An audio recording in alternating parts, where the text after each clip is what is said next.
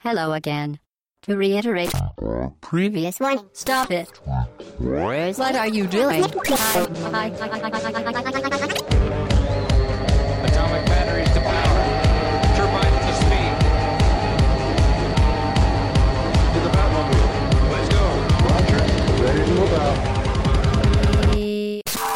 Au bas gauche droite, bonjour à toutes et bonjour à tous. Merci d'être avec nous ce soir à l'Extra Life Café. C'est le dernier podcast de l'année puisqu'on a pris euh, un peu d'avance. hein. Le podcast ne sera diffusé que mi-décembre parce que euh, ouais, c'est un petit podcast euh, à moitié un peu de, de Noël, Black Friday. D'ailleurs, on n'est pas vendredi, mais on est quand même dans le Black Friday. C'est la Black Friday Week. C'est ça. Et demain, on sera encore dans le Black Friday. Oui, après-demain aussi, parce que c'est n'importe quoi aujourd'hui. C'est la Sainte-Catherine. Oui. Bonne fête aux Catherine.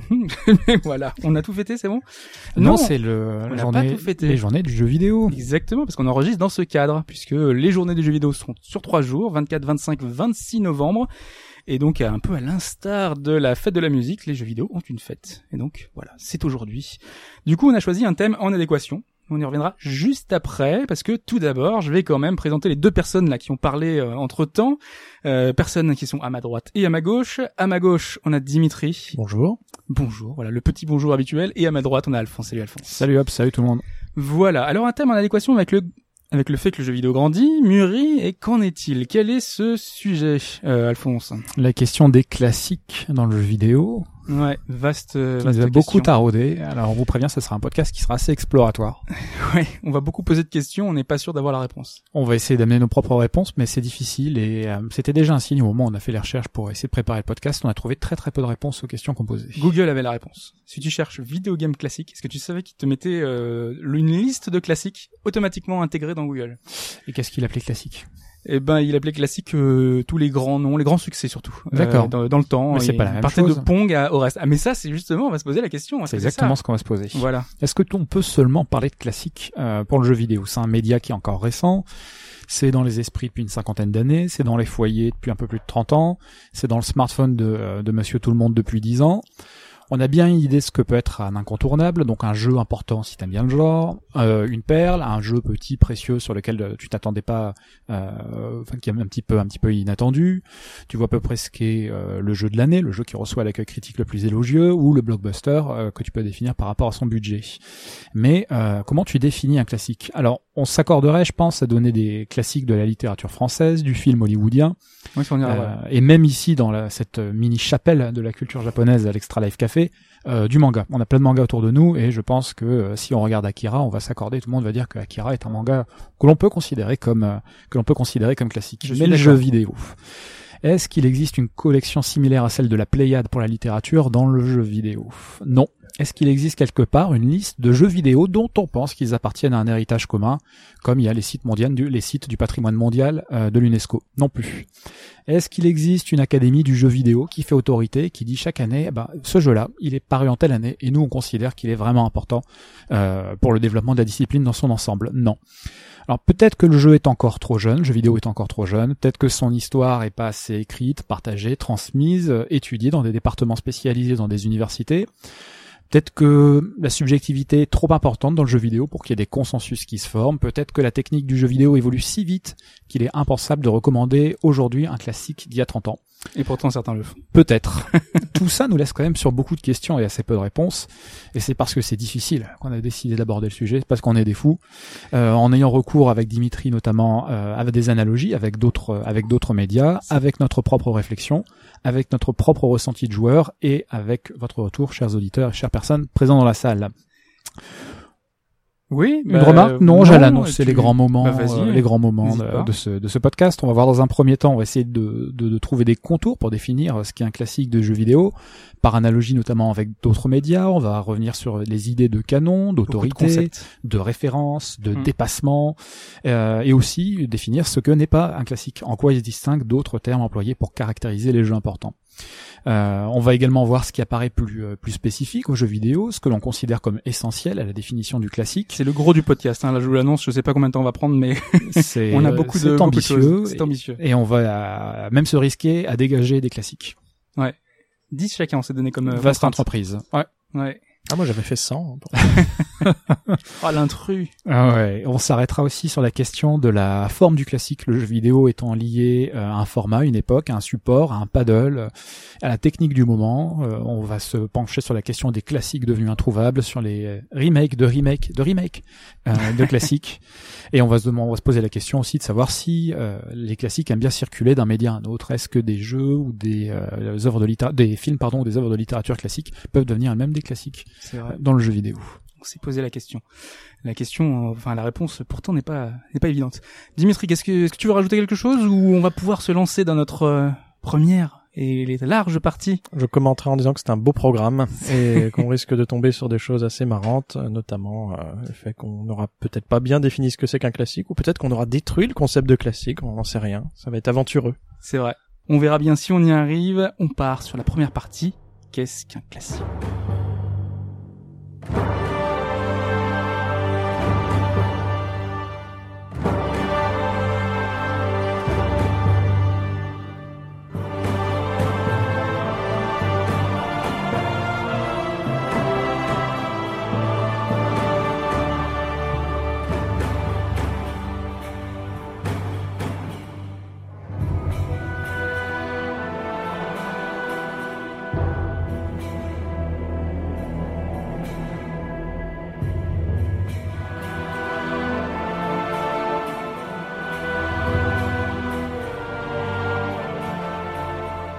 Qu'est-ce que classique Beaucoup vaste vaste débat. Alors euh, moi, hein, je, te, je te le dis tout de suite, j'ai qu'est-ce que j'ai fait? Premier réflexe, j'ai sorti mon Larousse. Alors j'ai pas j'ai j'ai pas le Larousse avec moi là, c'était un peu trop imposant, je l'aurais l'aurais une valise de 3 tonnes sinon.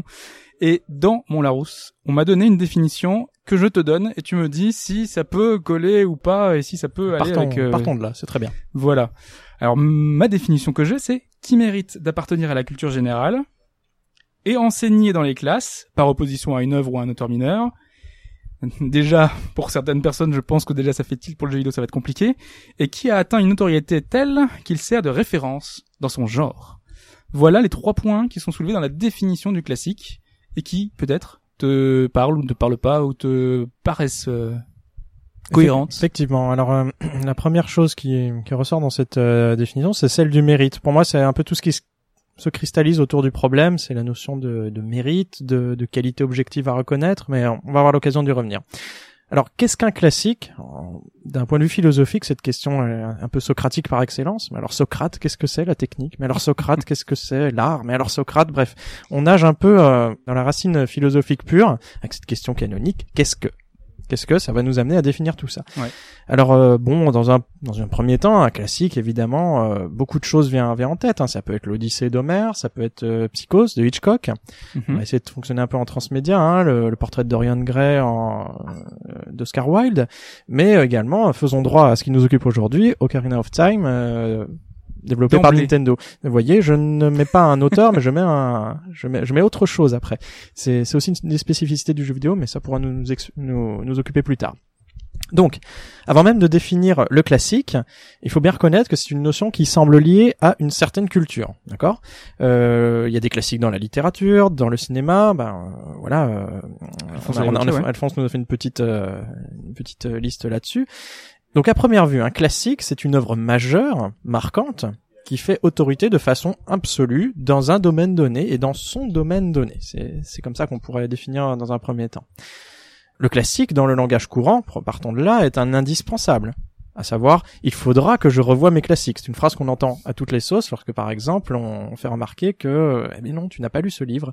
Et c'est souvent la réponse qu'on obtient. C'est le, Euh, le genre d'ouvrage en général qu'on va nous dire il faut le lire pour ta culture générale. Tout à fait. Tu, euh, Et ce que je trouve très important dans cette tournure, c'est il faudra et il faut. C'est cette espèce Oui. d'impératif. Comme s'il s'agissait d'une lacune objective. Effectivement, cette lacune, euh, personne ne peut se défendre de, de, de l'avoir. Il faut la combler. Euh, en quelque sorte, c'est c'est un classique, c'est une base commune qui doit être connue de tous, indépendamment de nos goûts. Voilà, Oui. Tu vas devoir apprendre tes classiques, même si tu n'aimes pas les classiques. Euh, donc le classique s'exerce a priori une très forte autorité sur euh, sur nous parce que voilà bon bah si j'aime pas Molière eh bien je vais quand même lire un Molière parce que c'est au programme parce que c'est ça fait partie de la culture classique Mais en même temps, est-ce que tu peux connaître tes goûts sans y avoir euh, goûté? C'est un problème effectivement le, le classique est peut-être là pour euh, te montrer ce qui doit être le goût là on touche un autre problème c'est qu'il y a une sorte de de, de dictature du goût alors j'emploie des mots un peu forts mais vous allez comprendre pourquoi hein. Peut-être qu'on te, on t'offre un panel suffisamment important de titres Voilà. différents pour te faire goûter à tout. Effectivement le... le goût s'éduque, le goût est pas un acquis en plus. hein. En plus, De oui, fait. c'est subjectif. Mais Voilà, donc dit, c'est donc compliqué. c'est c'est déjà problématique à l'intérieur de ce qu'on peut appeler un classique. Mais c'est peut-être un classique, une œuvre qui peut développer le plus facilement, le plus vite le goût pour quelque chose. Euh, donc comme on l'a vu ici, euh, c'est un peu vécu comme un impératif, presque sur le mode de la contrainte. Il faut connaître ces classiques, et on peut vous attaquer là-dessus. Euh, partons d'un premier jet de définition un peu plus formel. Alors, euh, le classique exerce une sorte de tyrannie. Oui, j'ai employé le mot dictature tout à l'heure. On peut pas vraiment faire l'impasse sur le classique. Quoi, tu n'as pas lu l'Odyssée d'Homère? Mais c'est incroyable, tu ne sais même pas de quoi ça parle. Euh, Il y a une sorte d'indignation souvent qui, qui se lève chez les gens qui revendiquent l'accès à un classique. Ce qui là, finalement- Normalement, dans votre tête, vous faites déjà écho à certaines choses dans le jeu vidéo. Normalement. Oui, voilà. Oui, voilà, on a Euh, tous un voilà, peu sachant- honte d'un jeu qu'on n'a pas fait. Voilà. Sachant que dans cette partie, on va essayer de se tenir un peu à distance du Voilà. jeu vidéo pour mieux euh, rentrer dedans dans la deuxième partie. Donc le tableau que j'en décris ici est finalement assez négatif, hein, c'est sur le mode de la contrainte. Pour autant, il ne faut pas faire le procès du, classique trop vite. hein. Il y a une justification à cette espèce de tyrannie qu'on est en train de dégager. Hein. Ne, ne commençons pas tout de suite à, à battre la notion. Quels sont les critères qui justifient Premièrement, qu'une œuvre exerce une telle attraction, quelle qu'elle soit. Et deuxièmement, peut-on décider, et surtout qui décide, que telle œuvre sera un classique? Donc ça, c'est les deux questions les plus importantes dans, dans cette problématique. Euh, partons de l'étymologie un peu. Euh, classique, ça vient de Ah oui, classicus. tu m'avais dit qu'on aura un peu de latin. Effectivement, bah tu as sorti ton Larousse, j'ai sorti mon Voilà. Gaffio, euh, qui, euh, qui a le mérite de nous donner euh, deux, deux pistes. La première, c'est qu'évidemment classique vient de classicus, un adjectif, et qui renvoie en fait euh, au nom classis. Classis, ça désigne l'armée dans un premier temps, l'armée romaine, une division du peuple romain également, parce que vous saviez, euh, l'armée comme le peuple romain est organisée sous forme de, de classes, de groupes, de catégories. C'est comme ça qu'on organisait la vie politique notamment, un peu comme à Athènes d'ailleurs. D'où l'adjectif classicus qui signifie de la première classe. On trouve une occurrence qui dit scriptor classicus, à savoir écrivain exemplaire. Donc vous voyez, Mhm. de première classe glisse subrepticement à exemplaire, puis ça donne finalement de premier ordre, et donc classique au sens où on l'entend actuellement. L'élément important ici, c'est l'aspect de classification, bon je me recoupe un peu, de catégorie. Un classique renvoie d'emblée à un découpage, une- un tri, une forme de sélection, et euh, vous me ferez remarquer à, à, à raison qu'on verse dans une sorte d'élitisme. Hein, le- je sais pas ce que vous en pensez, mais euh, a priori le, le classique euh, tourne un peu à l'élitisme. Il y a, Euh, il y a oui, eu un si choix. on doit imposer une, une œuvre, de fait, euh, faut- forcément, on, on est à ce genre de choses, on va dire que celle-ci est au-dessus des autres, donc euh, C'est ça. c'est y normal. Il y, a un tri euh, par importance. Et finalement, le classique, ce serait une sorte de panthéon culturel qu'il faudrait euh, qu'il faudrait définir euh, avec quelques outils. Exactement. Alors, le critère le plus évident, euh, on l'a dit, hein, du, du classique, c'est son autorité. Dans un premier temps, on peut dire que son autorité, elle est liée à la maîtrise et à la perfection du médium. D'accord, Ouais. dans n'importe quel euh, médium. Dans donc voilà, que ce soit un livre, un Ça va être manga, par exemple film, euh, dans enfin un film de Kubrick qui va être euh, avec la réalisation qui est impeccable, avec Voilà. euh, des temps, avec des des des caméras, avec euh, C'est un bon exemple choses. parce que voilà, euh, quand on regarde un, un film de Kubrick, on ne peut pas ne pas être passionné par ce qui se passe sur le cadrage, alors que beaucoup d'autres films, euh, non, on est plutôt sorti de l'immersion par ce côté-là. Donc dans ce cas précis, le classique n'invente pas, il nous présente une forme parfaite. Et c'est très important pour la deuxième définition de, de, de ce qui peut faire autorité, qui est l'autorité liée au dépassement du médium. Là, c'est encore autre chose, c'est pas l'exécution parfaite de quelque chose qui a déjà été euh, produit. Et dans ce cas, le, classique dépasse les attentes et initie de nouvelles choses, réinvente finalement. Alors Euh, dépasse les attentes, c'est en fonction de ce qu'on en attendait avant que ça que, que l'œuvre arrive. que- de ce que tu peux attendre sur un certain type de choses. Par exemple, euh, dans, dans, dans les Hitchcock, il y a toute une réinvention du suspense, de ce qu'est le suspense, Mhm. qui est accompagné par la musique, Oui. qui a un mouvement de caméra un peu euh, un peu spécifique. Voilà, Hitchcock est quand même un grand inventeur. Ah Pensez à, pensez à la technique du, euh, alors je sais plus comment ça s'appelle, le travelling compensé dans Vertigo, euh, qui donne cet effet de, de vertige en fait. Voilà, c'est une pure création euh, sans ordinateur, on peut dire. Mais voilà, Hitchcock, c'est le maître du suspense. C'est lui qui a réinventé le suspense. Il ne l'a pas inventé, il l'a réinventé. Donc voilà, c'est ces deux petites choses qui peuvent faire autorité, soit la perfection, soit le dépassement du médium. Bon, vous me direz, c'est un peu abstrait tout ça, mais on va essayer de, de donner un peu plus d'exemples. Je pense que normalement là on a déjà en tête quelques titres, on essaye de faire des parallèles. C'est ça. euh, voilà. De toute façon, la, la- définition du classique, il va falloir passer par du transmédia et on pourra pas définir ce que c'est un classique dans le jeu vidéo si on n'a pas euh, des Ça choses qui sont des déjà des, des, évolutions technologiques, ça va être un jeu qui maîtrise totalement euh, ses mécaniques et qui fait que aujourd'hui il va faire référence et par la suite tout le monde va le copier entre guillemets. Mhm. Donc déjà on peut avoir ces parallèles là c'est un, ça. c'est un élément d'autorité en Ouais. fait. Alors le classique, de par sa perfection, il sert d'exemple, et c'est- ça fait euh, le lien avec ce que tu viens de dire. Mhm. C'est un modèle, on peut dire que c'est un paradigme, et donc le critère le plus, euh, le plus princi- le principal critère, pardon, c'est l'exemplarité, le rayonnement du classique. C'est une source d'inspiration. Euh, je vais prendre quelques exemples empruntés à la littérature. L'Odyssée d'Homère, qui euh, dans le genre euh, du genre épique, J'aime bien l'Odyssée d'Homère. c'est c'est très bien l'Odyssée d'Homère. Ouais, c'est vraiment euh, c'est vraiment très je, contemporain. je- je suis d'accord. ouais. C'est une des plus anciennes histoires humaines quand même. Ouais, Voilà, c'est c'est ce qui donne euh, ce Qui est donne sens à, à beaucoup de choses dans la littérature. Alors lisait en latin.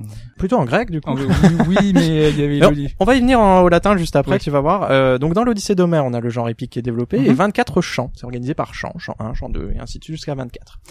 Euh, L'Odyssée d'Homère inspire directement quelque chose qui beaucoup plus tard sera écrit par Virgile, qui s'appelle L'Énéide. Oui. Alors Virgile, son projet, c'est de donner à Rome un patrimoine littéraire identique au grec. Vous voyez, une petite fonction de, de copie historique. Et on trouve également le genre épique, une organisation en 12 chants. Vous voyez, 12 étant quand même un multiple de 24, il y a une structure un peu, euh, un peu similaire. Donc c'était le game loft du. euh, Quelque part, oui. Ouais. C'est étonnant. Alors du même coup, euh, ce qui se Je passe sais pas ici, si je, je valide cette euh, blague, mais ce qui se passe ici, c'est que en copiant la forme de ce classique, en copiant la forme de l'Odyssée, l'Énéide devient elle-même un classique. C'est assez rare finalement qu'un Mhm. classique s'inspirant d'un autre devienne lui-même un classique. Mais c'était dans le projet aussi, un projet politique de construire l'Énéide pour Virgile. Euh, autre exemple, dans le trai- euh, emprunté cette fois au théâtre antique, l'Antigone de Sophocle a donné l'Antigone d'Anouilh. qui a Mhm. été une réécriture. Euh, l'Électre de, d'Euripide ou de Sophocle ont donné l'Électre de Jean Giraudoux.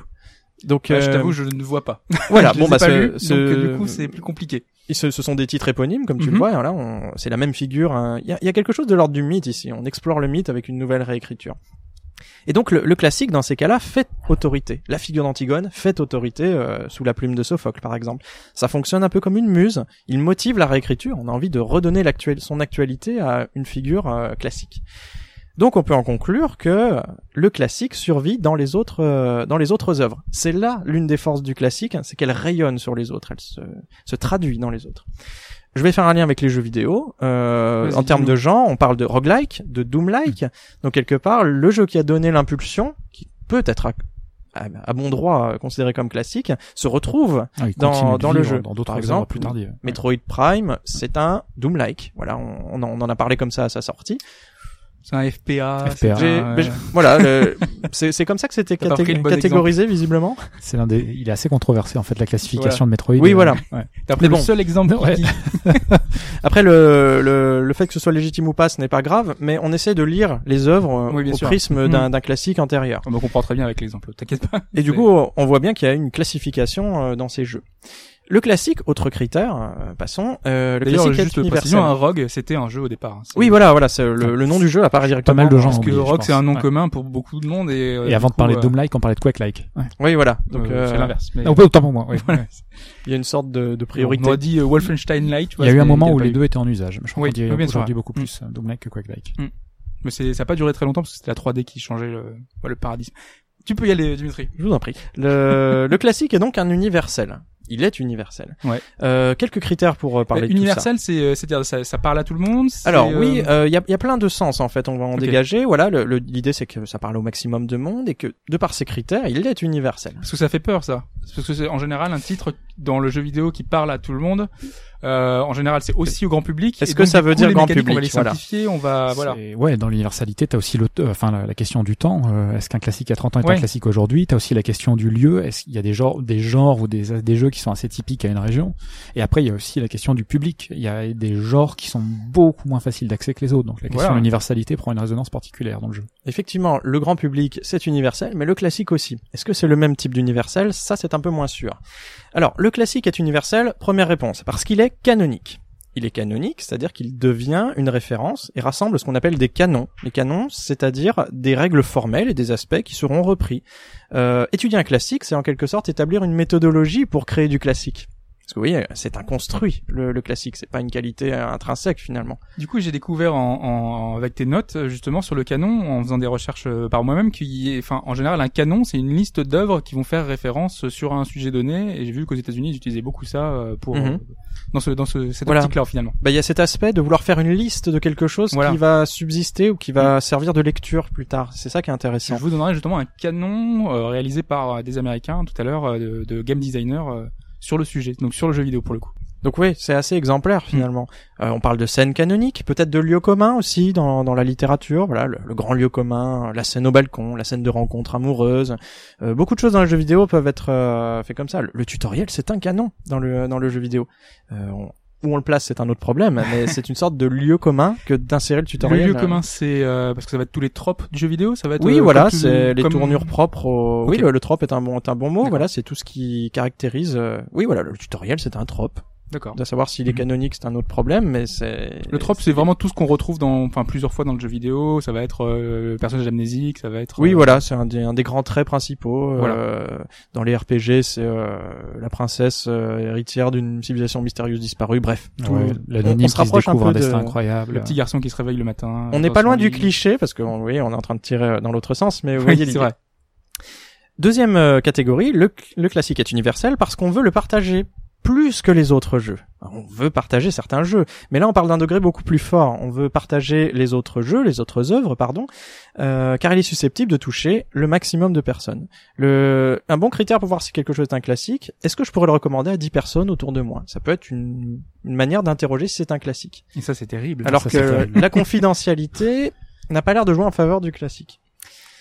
Autre aspect du classique, comme vous l'avez dit tout à l'heure, le classique doit être intemporel. Euh, revoir Psychose aujourd'hui, revoir le Lolita de Kubrick, ou le relire euh, sous la plume de Nabokov, euh, parce que c'est quand même là son origine, c'est tout à fait possible, c'est tout à fait fécond en fait. Et c'est ça peut-être qui détermine l'universalité d'un classique. Même si l'accessibilité n'est pas toujours évidente. euh, Oui, voilà, mais euh, pour peu qu'on ait des outils, ou alors qu'on, euh, voilà, c'est c'est un peu la fonction de, de, de, de cours ou de, euh, ou même du, de tout mode de diffusion qui t'aidera à le faire, mais voilà, ça, ça peut être amené sur la table euh, Mhm. de manière très facile. Exemple, rejouer à Ocarina of Time, rendu possible par les remakes, hein, on y reviendra après. Mais euh, dans tous les cas, le classique ne se laisse pas facilement reléguer au passé. Un classique a toujours une conjugaison au présent en quelque sorte. On on peut pas le considérer comme appartenant au passé euh, de manière définitive. il a encore une portée aujourd'hui. C'est ça. Et euh, il s'assure sa portée de demain également. Donc c'est ça qui fonde un peu l'intem- l'intemporel. Alors on progresse quand même pas mal dans notre définition, on va essayer d'être plus précis. Qui décide de l'étiquette classique? Parce que ça c'est Une grande question. un gros problème. ouais. Évidemment, on va être tenté de répondre que c'est assez anonyme, que c'est un phénomène inconscient, celui des masses, mais bon, euh, vous me direz, euh, c'est le cas de beaucoup de choses. Euh, on va essayer de déterminer ce qui est important dans les classiques en général, dans, dans, les, dans, dans tout médium, c'est l'horizon d'attente d'un public. Alors Ah tu l'as oui. un petit peu évoqué tout à l'heure. Oui, tout à l'heure, c'est dans le podcast. Donc, si vous avez écouté le, on s'écoute le titre sur Pokémon Or et Argent, donc qui est sorti la semaine dernière. Normalement, si vous l'écoutez le jour de la sortie, voilà, euh, on a évoqué un petit peu ce, ce sujet-là. Alors oui, qu'est-ce qu'un horizon d'attente du coup? L'horizon d'attente, c'est la réception d'une œuvre à sa sortie à un temps donné. Voilà, on considère que n'importe quelle forme de médium a son public, un public au sens de personnes qui attendent sa, sa consommation, et ce public conçoit un certain nombre d'attentes. Et on parle bien d'horizon d'attente. Pour prendre l'exemple de Pokémon, justement, euh, le premier était, euh, donc on avait parlé de Pokémon Or et Argent, le premier avait été un grand succès, donc on en attend forcément Voilà. Et là, si le jeu déçoit, forcément, tu vas être beaucoup plus difficile et beaucoup Oui. plus cassant. Et c'est là qu'on entre dans le l'étalonnage de l'horizon d'attente. Comme tu le dis, un horizon d'attente peut être haut, il peut être rempli, il peut être comblé, il peut être surpassé, mais il peut être surtout frustré. Mhm. Euh, un horizon d'attente élevé, avec euh, un certain type d'attente très précise, détermine ce que doit être le jeu. Et en fonction de, de cet horizon d'attente, un jeu a une chance aléatoire de passer pour un classique ou, euh, ou pour un flop. Et, et à l'inverse, un jeu qui aurait été, qui aurait pas beaucoup d'attentes et qu'on pourrait avoir. euh, Alors là, oui, c'est c'est sûr que il y a beaucoup de cas comme ça, hein, Oui. au- de d'angle mort. Euh, alors le, le jeu ne rien ne pèse sur le jeu parce que si on a une attente élevée, euh, la production va faire quelque chose dans ce sens-là. Un jeu sans attente, il a toutes les, les bonnes chances de surprendre. Parce que justement, moi, j'ai, en faisant mes recherches, c'est un jeu que je voulais pas évoquer par la suite, mais euh, je, je, je le place là, voilà, comme ça on en fait ce qu'on, ce qu'on veut, hein, ça sera une petite Pose, parenthèse. pose-le là. Voilà, on le pose là. Euh, c'était John Romero qui avait sorti un certain Daikatana à l'époque, donc un FPS. euh, c'était normalement le papa de, de, de Doom hein, qui, est, qui avait sorti ce jeu-là, qui avait été un ratage complet. Ça avait duré très très longtemps le développement. Et Ion Storm, la boîte qui faisait, euh, qui développait le jeu, avait fait une autre branche à Austin. Et euh, quand ils ont développé un jeu, eh ben tout le monde n'en attendait rien du tout parce que Daikatana avait été un flop complet. Ce jeu fait par euh, Austin, c'est Deus Ex. Et quand Deus Ex est sorti, bah, c'était un petit peu la révélation pour beaucoup de monde parce que vraiment tout le monde n'en attendait rien du tout parce que euh, on pensait que Ion Storm ça serait la Mhm. cata et ça n'a pas été la cata. Donc on pourrait peut-être envisager une sorte de graphique avec euh, une courbe qui manifeste le, le degré d'attente et la courbe qui vrai. manifeste les qualités euh, liées à ce degré d'attente. Bon, c'est une explication un peu réductrice, mais je pense que ça peut ça peut marcher. On, on trouvera de nombreux cas du mauvais départ. Vous voyez, euh, il y a des qualités intrinsèques au jeu, mais alors il n'est pas en phase avec l'horizon d'attente. Là, je, je, je commence à glisser un peu sur le jeu, mais évidemment, c'est ça a été très observé en littérature, en cinéma. Euh, tout phénomène d'avant-gardisme euh, en quelque sorte dépasse l'horizon d'attente d'un public ou alors ne correspond pas, c'est encore plus grave. Mhm. Euh, le décalage n'est pas forcément toujours bon en fait. Euh, et voilà, il y a plein d'exemples. Il y a qui énormément d'exemples dans le cinéma, ouais. De fin de films, par exemple, qui ont été conspués lors de leur première projection dans des festivals internationaux et qui sont Mhm. aujourd'hui considérés, euh, si Ben, ce n'est comme des classiques, comme des œuvres majeures. La ouais. réception de Lolita de Kubrick, elle a été extrêmement euh, sulfureuse. Déjà Lolita, le bouquin, il est un peu, voilà, oui, oui. il est un peu limite. Tu rajoutes un facteur Kubrick là-dessus. Et on rajoute le facteur image, Et le- là, oui, encore différent. Ouais. Oui, euh, le problème de l'âge de l'actrice. Ouais, non mais ça allait jusque là, il y a les Miyazaki qui avaient été très mal reçus en Europe et qui euh, aujourd'hui euh, on se rend compte de l'aura qu'ils peuvent avoir. Voilà, oui. Et finalement, le temps euh, rectifie parfois les choses. C'est assez intéressant de voir l'évolution d'une œuvre. Euh, Certaines œuvres de Lynch aussi, par exemple, David Mhm. Lynch. Ouais. Ouais. Ouais. Même s'il a pu bénéficier quand même. euh, Et qu'il a pu aussi faire des choses qui étaient rapidement. pas bien, mais, euh, Oui, aussi. Tu penses à quelque chose en particulier ou- euh, non, non, pas spécifiquement, mais, euh, Parce que les gens vont te conspuer si tu dis que telle ou telle œuvre n'est pas de Lynch. une œuvre lynchienne. Tu vois, ça va pas. Non, mais tu peux continuer, vas-y, on, on cherche pendant Aucun ce temps-là si tu veux. On comblera plus tard. donc, euh, donc, parmi tout ce qu'on dit, euh, il y a un critère qui est ressorti que vous avez déjà souligné, c'est l'aspect programmatique et académique du classique. Mm.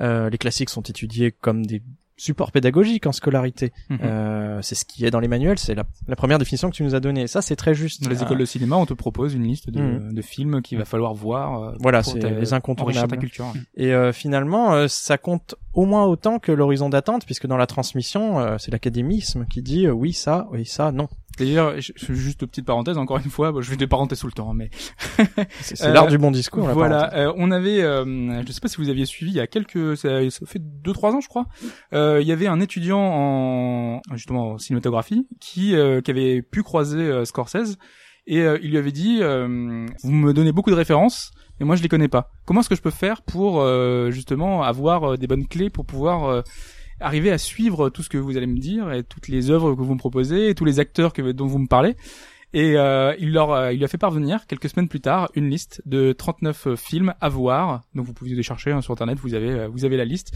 avec le petit mot signé de Scorsese et une liste de films voilà qui qui qui ici si tu veux en donner quelques noms euh, Alphonse hein, mais Alors, qu'est-ce qu'on a là-dessus Euh, Metropolis, oui, bien sûr. Nosferatu, ok. Docteur Mabuse, j'av- j'avance pour pas avoir. Il y a du français, il y a de- il y a un peu de tout, en fait. Seven Samurai, Sancho Believe, Iron Low, euh, Breathless, Blow Up, Before the Revolution. en tout cas c'était c'était sa liste à lui hein, donc euh, Oui, oui, voilà. on, on verra que de toute façon c'est compliqué d'avoir un Là, on cherche l'autorité d'un auteur, mais voilà, qui est quand même. euh, il fait lui lui-même- liste hein, déjà fait lui-même partie d'une sorte de, de classique. Hein, Ouais. euh, Les Scorsese. euh, Ta boîte cinéphile, c'est une liste qui te met mal quand même. j'ai pas je n'ai vu même pas la moitié J'ai pas vu la moitié non plus. Ouais. On vous mettra la liste sur le forum si vous voulez comblerez vos lacunes, parce Voilà. que le classique, le classique l'exige. Mais j'ai- dans le jeu vidéo, j'ai vu des gens euh, prendre des tops euh, voilà de 100 et barrer quand ils disaient voilà celui-là je l'ai fait, Mhm. celui-là je l'ai fait et euh, ça arrive aussi dans le jeu vidéo. C'est un point d'entrée aussi pour la découverte quand même, ce genre de, ce genre de liste, ce genre de, Mhm. de documents qui peuvent faire autorité. Ouais. Mais c'est une manière de se sentir aussi en confiance avec le médium. Hein. Si vous êtes complet néophyte, vous allez vous tourner vers les classiques pour avoir un peu de légitimité finalement. Et Vous votre temps vous est compté, donc ne perdez Ah, pas votre temps à faire des choses qui nous intéressent pas. Alors bon, euh, reprenons un peu le- l'idée du classique. Euh, ton fil. la, la, la, la grande distinction qu'il faut produire, un classique n'est pas un très bon jeu. Ce n'est pas la même chose. Ah oui. Euh, on parle bien d'un cran au-dessus. Là, on parle de qualité objective, si tant est qu'elle puisse être euh, prononcée et identifiée. Ah, vous Mais, euh, dans la liste qu'on a fait, les, les, les, les titres qu'on a dû barrer. les impasses qui ont été faites. Ah, oui, en fait, ce qui se passe, c'est Ce quand on va donner cette liste, on va complètement détruire euh, toute la réflexion qu'on a faite avant, parce que euh, c'est pas si évident que ça, finalement. Voilà. Euh, la limite, finalement, c'est de confondre classique et succès commercial. En plus de celle avec le très bon jeu. Certes, le classique a une portée universelle, donc il touche plus de personnes. C'est sa définition. Parce que c'est un classique. Et en plus, on veut le partager aux autres. Donc, Voilà, forcément, ça touche Donc plus euh, monde. numériquement, ça se passe comme ça. Cependant, on ne peut pas inverser systématiquement la démonstration. C'est-à-dire, ce n'est pas le nombre de ventes d'un jeu vidéo, par exemple, qui doit euh, qui doit être le critère Retour essentiel du classique. Vous pouvez pas euh, vous pouvez pas euh, déduire euh, ça dans l'autre sens. Euh, Il y a bien une donnée qualitative au jeu. Et Mhm. c'est pas euh, la masse qui va d'abord la déterminer, ce sera plutôt une conséquence, d'accord? Donc cette donnée qualitative euh, de laquelle peut découler une conséquence quantitative. L'abus, c'est l'abus journalistique par excellence. Jeu culte, parce qu'il faut sur la jaquette qui est marqué en deux mots à quel point ce jeu est indispensable. Les termes qui existent, c'est fou. Incontournable, déjà culte, On classique dès Ah, sa le sortie, Déjà culte. Ah ouais, déjà. déjà culte. Un jeu que tout bon, que tout joueur doit Doit. avoir dans sa ludothèque. Ouais, On ouais. retrouve l'impératif. Donc le problème, c'est c'est la, oui, oui, must have, Un voilà, et toutes les formes d'anglicisme que vous voudrez. Euh, donc on retrouve cette espèce de nécessité, euh, mais abusive. Donc euh, il faut se méfier, et c'est ça un peu le, le grand écueil de notre définition. Donc pour résumer, un classique, c'est une nécessité pour toute culture. Parce que là, on n'a pas tellement parlé de culture, mais Mhm. une culture se construit avec ses classiques. Ben, L'inverse Bah, n'est pas possible. On l'a évoqué en enseignant, finalement, c'est transmettre Voilà. sa culture. Tout à fait. Et le médium lui-même, en plus de sa culture, a besoin de ses classiques. Et euh, cette nécessité pour une culture, elle- est après un certain temps de se constituer sa référence de classique. Alors là, on parle comme si c'était un peu conscient, mais vous voyez comment ça marche. À partir d'une certain- d'une certaine masse critique, tu l'as dit, le jeu vidéo est assez jeune. Du coup, est-ce que c'est euh, légitime pour le moment de parler de classique à cet âge-là? Euh, C'est libre euh, d'en débattre. Mais il s'agit de sélectionner des classiques. Parce que c'est vrai, alors juste là, encore une fois, je fais une parenthèse, on s'était posé la question, euh, bah, si on doit prendre par exemple un, film sur ces 25 dernières années, on doit essayer d'en trouver un, parce que le jeu vidéo n'a que 25 ans, entre guillemets, pour nous, enfin un peu plus, mais voilà. C'est c'est compliqué, en fait, on n'a pas assez de recul pour juger est-ce que ça va devenir un classique ou pas, en fait. oui, C'est ça effectivement. qui est, euh, qui est difficile. Et l'exemple dont on avait parlé, euh, mais qu'on pourra peut-être euh, redévelopper plus tard, c'était Voilà. Breath of the Wild, qui était considéré comme Oui. un classique à sa sortie. Mais ne mettons pas la charrue avant les bœufs. Euh, comme je disais, voilà, il s'agit de sélectionner ces classiques. Et en fait, sélectionner un classique pour toute forme de culture ou de médium, ça revient à sélectionner ces moments historiques à soi. Voilà, je, je définirais un classique comme un moment historique. Donc vous voyez, ce- c'est un cran au-dessus du très bon jeu. Un moment historique décisif. Ok. Et euh, ce que je vous propose, c'est que pour le pour la partie suivante, on débute en faisant une petite liste qui euh, essaiera de définir euh, quels critères peuvent être propres aux jeux vidéo. Bah, c'est très bien tout ça. On va pouvoir passer à la seconde partie.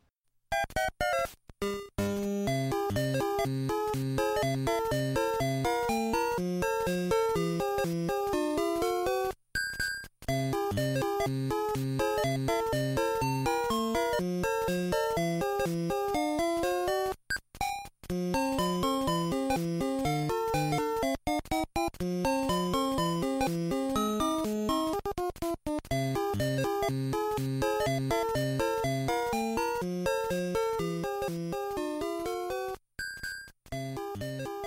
Alors on a vu pas mal de choses euh, parfois assez abstraites, mais en tout cas c'était euh, le parallèle qu'on pouvait faire avec la littérature, avec le cinéma, avec les choses dont on a justement euh, écho ju- jusqu'à maintenant. Alors tu voulais nous donner une liste justement, vas-y. Voilà. Alors essayons de faire une très brève liste. On en aura plus euh, au terme de cette deuxième Mhm. partie, mais Parce que là on va parler jeux vidéo cette fois, on rentre dans ça. le vif du sujet. essayons de quitter un peu la littérature, le cinéma, et pensons le médium en tant que tel. Une liste provisoire propre aux jeux vidéo serait ce qui est de l'ordre d'une révolution technique, un jeu par exemple qui exécute de la 3D à la perfection sur un moment où la 2D euh, commence à s'effacer. Tiens, j'ai un exemple en tête d'un coup. C'est bizarre, hein vas-y, vas-y. Ouais. Par exemple, un gameplay très innovant, un gameplay qui euh, refond en fait euh, l'intégralité de ce qu'on peut savoir sur le gameplay. Vous voyez, on- Mhm. il nous surprend. Une avancée ou une maîtrise dans la narration, parce que le- la narration tient une place très importante dans ce médium. Mais également, si de- oui, voilà, bien sûr. C'est toujours en, en- en évolution, et c'est pour ça que le classique peut être contemporain quelque part. Mais il y a également de nouvelles conceptions de l'interactivité. Le, le jeu vidéo, c'est un médium de l'interactivité, mais cette interactivité n'est jamais définie et Mhm. on peut toujours être surpris. Et enfin, un critère possible, c'est la puissance de l'émotion dans un jeu. C'est peut-être ce qui fonde également un classique. Alors évidemment, pas que dans le jeu vidéo. Vous voyez, tous ces critères euh, peuvent fonder quelque chose de l'ordre d'un d'un manuel de détection du classique dans, dans le jeu vidéo. Donc là c'est les critères, mais nous, avec ça, on s'est posé des questions. On a essayé d'envisager justement des, des angles euh, des petites choses qu'on a évoquées à la recherche finalement de ce qui fait un classique dans le jeu vidéo. Et euh, en préparant ce podcast, on a euh, on a voulu inviter euh, certaines personnes qui malheureusement n'ont pas pu venir aujourd'hui, et notamment Jean Z, qui est journaliste sur France Info, qui a réalisé euh, l'expo justement Game, le jeu vidéo à travers le temps. Donc il y avait cette démarche de rechercher des titres qui l'ont marqué et qui ont marqué le jeu vidéo. Et, et dans sa réponse, il nous a donné sa définition d'un classique que je vais vous donner parce que c'est intéressant à pouvoir rebondir sur son sur son point principal de tout ça. Donc pour lui, un classique est comme un livre de chevet une œuvre où l'on peut revenir sans cesse et sans cesse y redécouvrir quelque chose, une œuvre aux multiples lectures. Pour moi, c'est À la recherche du temps perdu ou Le Seigneur des Anneaux, c'est Les Dents de la Mer ou Hiroshima mon amour. Le jeu vidéo est jeune et je trouve que pour l'instant, un classique s'y confond avec un succès commercial. Or, l'un peut aller sans l'autre, du moins au départ. De plus, on nous présente souvent le jeu vidéo comme un bien de consommation courant, donc jetable. Pourquoi revenir alors à des jeux terminés ou datés? Parce qu'ils ont encore des choses à dire, encore des choses à nous faire jouer, Pong, Super Mario Land, Ocarina of Time sont des titres, des classiques. Voilà, donc un début de liste. Voilà, exactement. il a, a commencé. On a des critères. Ouais. Et donc lui, son critère principal, c'est je vais pouvoir y revenir, je vais pouvoir le, le refaire parce qu'il y a toujours quelque chose à découvrir dans son dans son titre. Et ça a un peu fait débat. Voilà, on se on se questionnait parce que moi, j'étais pas forcément d'accord. Il y a des il y a des expériences que que j'ai pu faire qui sont un peu des, des one shot, des, des choses que j'avais que j'ai vécues, qui m'ont donné une émotion directe, qui ont sur l'instant, mais j'ai pas forcément envie d'y revenir parce que mon mon expérience est intacte et j'ai envie de la garder intacte. J'ai envie de la de la garder telle qu'elle était parce que c'est celle que j'ai vécue, celle que j'ai vécue en tant qu'acteur parce que le jeu vidéo c'est être acteur. Donc voilà, je sais pas. Moi pour moi c'est pas forcément la bonne définition, même si mes classiques à moi, j'y reviens souvent. Donc c'est vrai que d'une façon ou d'une autre on est d'accord, mais euh, voilà, c'est compliqué. C'est vrai que toutes les formes de jeux vidéo ne s'adaptent pas à y revenir, mais certaines l'encouragent fortement. Les embranchements narratifs, par exemple, le fait de, construire toute une autre narration. Alors là, on parle pas du petit choix à la fin du jeu qui, non, on parle vraiment de, choix qui commencent dès le début du jeu. Je sais pas, par exemple, un Deus Ex, euh, les derniers épisodes nous permettent dès le début du jeu de tracer quelque chose, et on peut vouloir y revenir. Oui, complètement. Le choix de personnages en début d'un jeu, avec des gameplays assez mariés, euh, assez différents entre les différents personnages et différents rôles qu'on peut incarner aussi dans certains jeux de rôle. Mhm. Oui, il y a de plus en plus de jeux qui nous permettent euh, une replay value euh, importante. Et ils sont faits de plus en plus comme ça. Mais il y a beaucoup d'expériences aussi qui sont très linéaires et qui nous et sur lesquels on revient Simulator par exemple qui, qui se font d'une traite et t'as pas forcément envie de revenir sur ces jeux-là alors qu'ils ont c'était une très belle histoire. C'est comme un livre. C'est finalement une si un livre tu peux y retrouver des détails. Et c'est vrai que de la même façon tu peux retrouver dans les walking simulator des choses que tu aurais pas forcément vues. Bah il y a une donnée toute euh, simple c'est que on grandit on s'enrichit et quand on revient je sais pas dix ans après euh, sur un livre on n'est plus le même lorsqu'on le relit. Et quand bien même la lettre du texte n'a pas changé euh, son esprit prend un, un tout autre sens. Peut-être pareil pour un jeu vidéo et le temps serait un critère alors. Pour le meilleur et pour le pire aussi tout à fait. Parce qu'on peut se retrouver à apprécier des jeux auxquels on n'était pas forcément sensible plus tôt c'est vrai. Tout à coup, on réalise le nombre de polygones qu'il y a dans FF7, et là.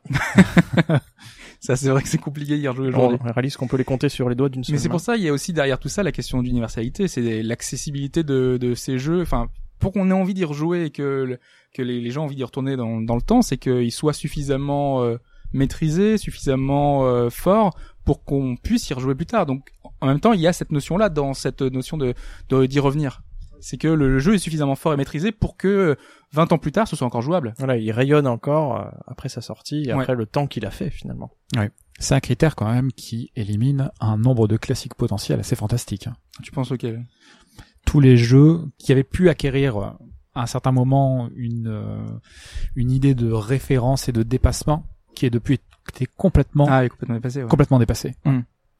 C'est vrai. Il y, a, y, a des genres complets comme ça qui fonctionnent. La simulation, typiquement, le but de la simulation, c'est d'être toujours dans le, euh, d'être dans l'état de l'art, d'être dans le dépassement, de faire un petit peu mieux que la version précédente, dans le graphisme, dans euh, la simulation du moteur physique, que sais-je. Et ça, c'est des choses qui vieillissent extrêmement mal. Et euh, trouver une simulation classique, par exemple, moi, je trouve ça assez ambitieux. Ouais.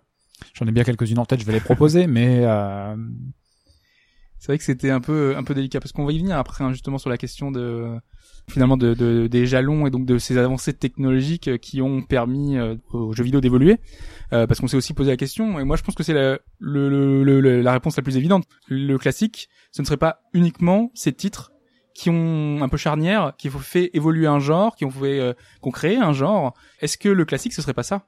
Ouais, le, le terme de charnière fait assez référence à ce que j'avais dit sur le moment historique. Voilà, ouais. c'est vrai que c'est. Alors par contre, ça élimine un nombre considérable de jeux dans l'autre sens. Oui, parce qu'à Euh, l'inverse, du coup, tous ceux qui n'apportent pas quelque chose, Voilà, et c'est pour ça qu'on peut peut-être essayer quand même d'élargir ce concept, parce que on ne peut pas être euh, charnière n'importe quel jeu.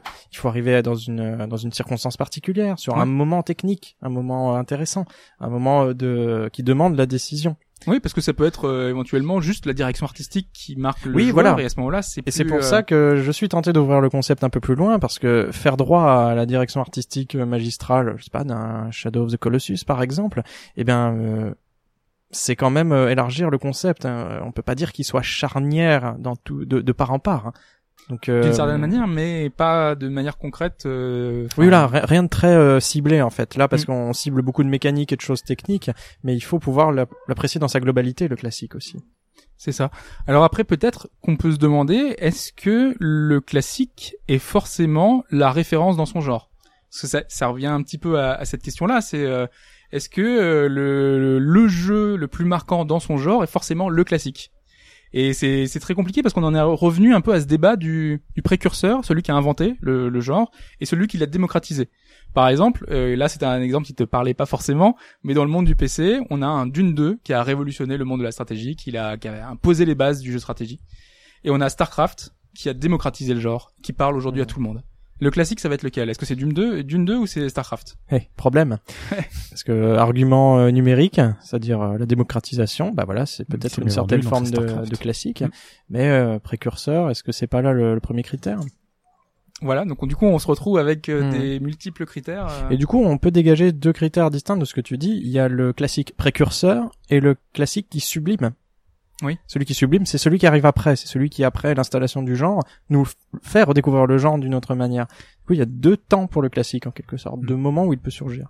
C'est vrai qu'en plus, il est extrêmement rare quand même qu'un jeu euh, qu'on pourrait envisager comme classique arrive de nulle part sans emprunter quoi que ce soit à aucun autre genre. Euh, Il y a des genres de jeux, après il y a des sous-genres de jeux et euh, il y a des il y a des jeux qui ont émergé qui doivent énormément à des titres antérieurs et tu peux pas les couper de cette antériorité, tu peux pas les euh, les, les isoler et les voir comme des espèces de, de produits de laboratoire qui ont émergé de nulle part. Non, ils partent forcément de quelque part, donc euh, T'as des espèces de méta-genres, je pense, et euh, auxquels tu dois nécessairement faire référence. Ouais. S'il n'y avait pas eu SimCity, s'il n'y avait pas eu un bond en avant aussi fort dans le jeu de gestion, est-ce que tu aurais eu le Wargame? Si tu avais pas eu... Euh... euh, il y a peut-être eu des choses un petit peu en, en texte, tu vois, en textuel. Avec, Ouais, et euh, puis il y avait Utopia aussi. Je sais qu'il Mm. euh, SimCity doit lui-même à d'autres jeux, à c'est Populous. dérivé de jeux de plateau également. Ouais. euh, donc euh, tu, d'une tu, certaine tu retrouves voilà. toujours ton père dans le Voilà. jeu vidéo. Ouais. Mais le, le jeu vidéo emprunte énormément aux jeux de plateau, hein, donc ça, et je, on l'évoquera plus tard. euh, euh, on l'a pas dans nos notes, mais je l'ai justement dans un dans un petit point. Euh, et c'est vrai que le jeu vidéo a des, des références aussi qui. Et là, tu franchis la barrière du média en plus, parce que tu passes complètement dans un tout autre domaine. Ouais.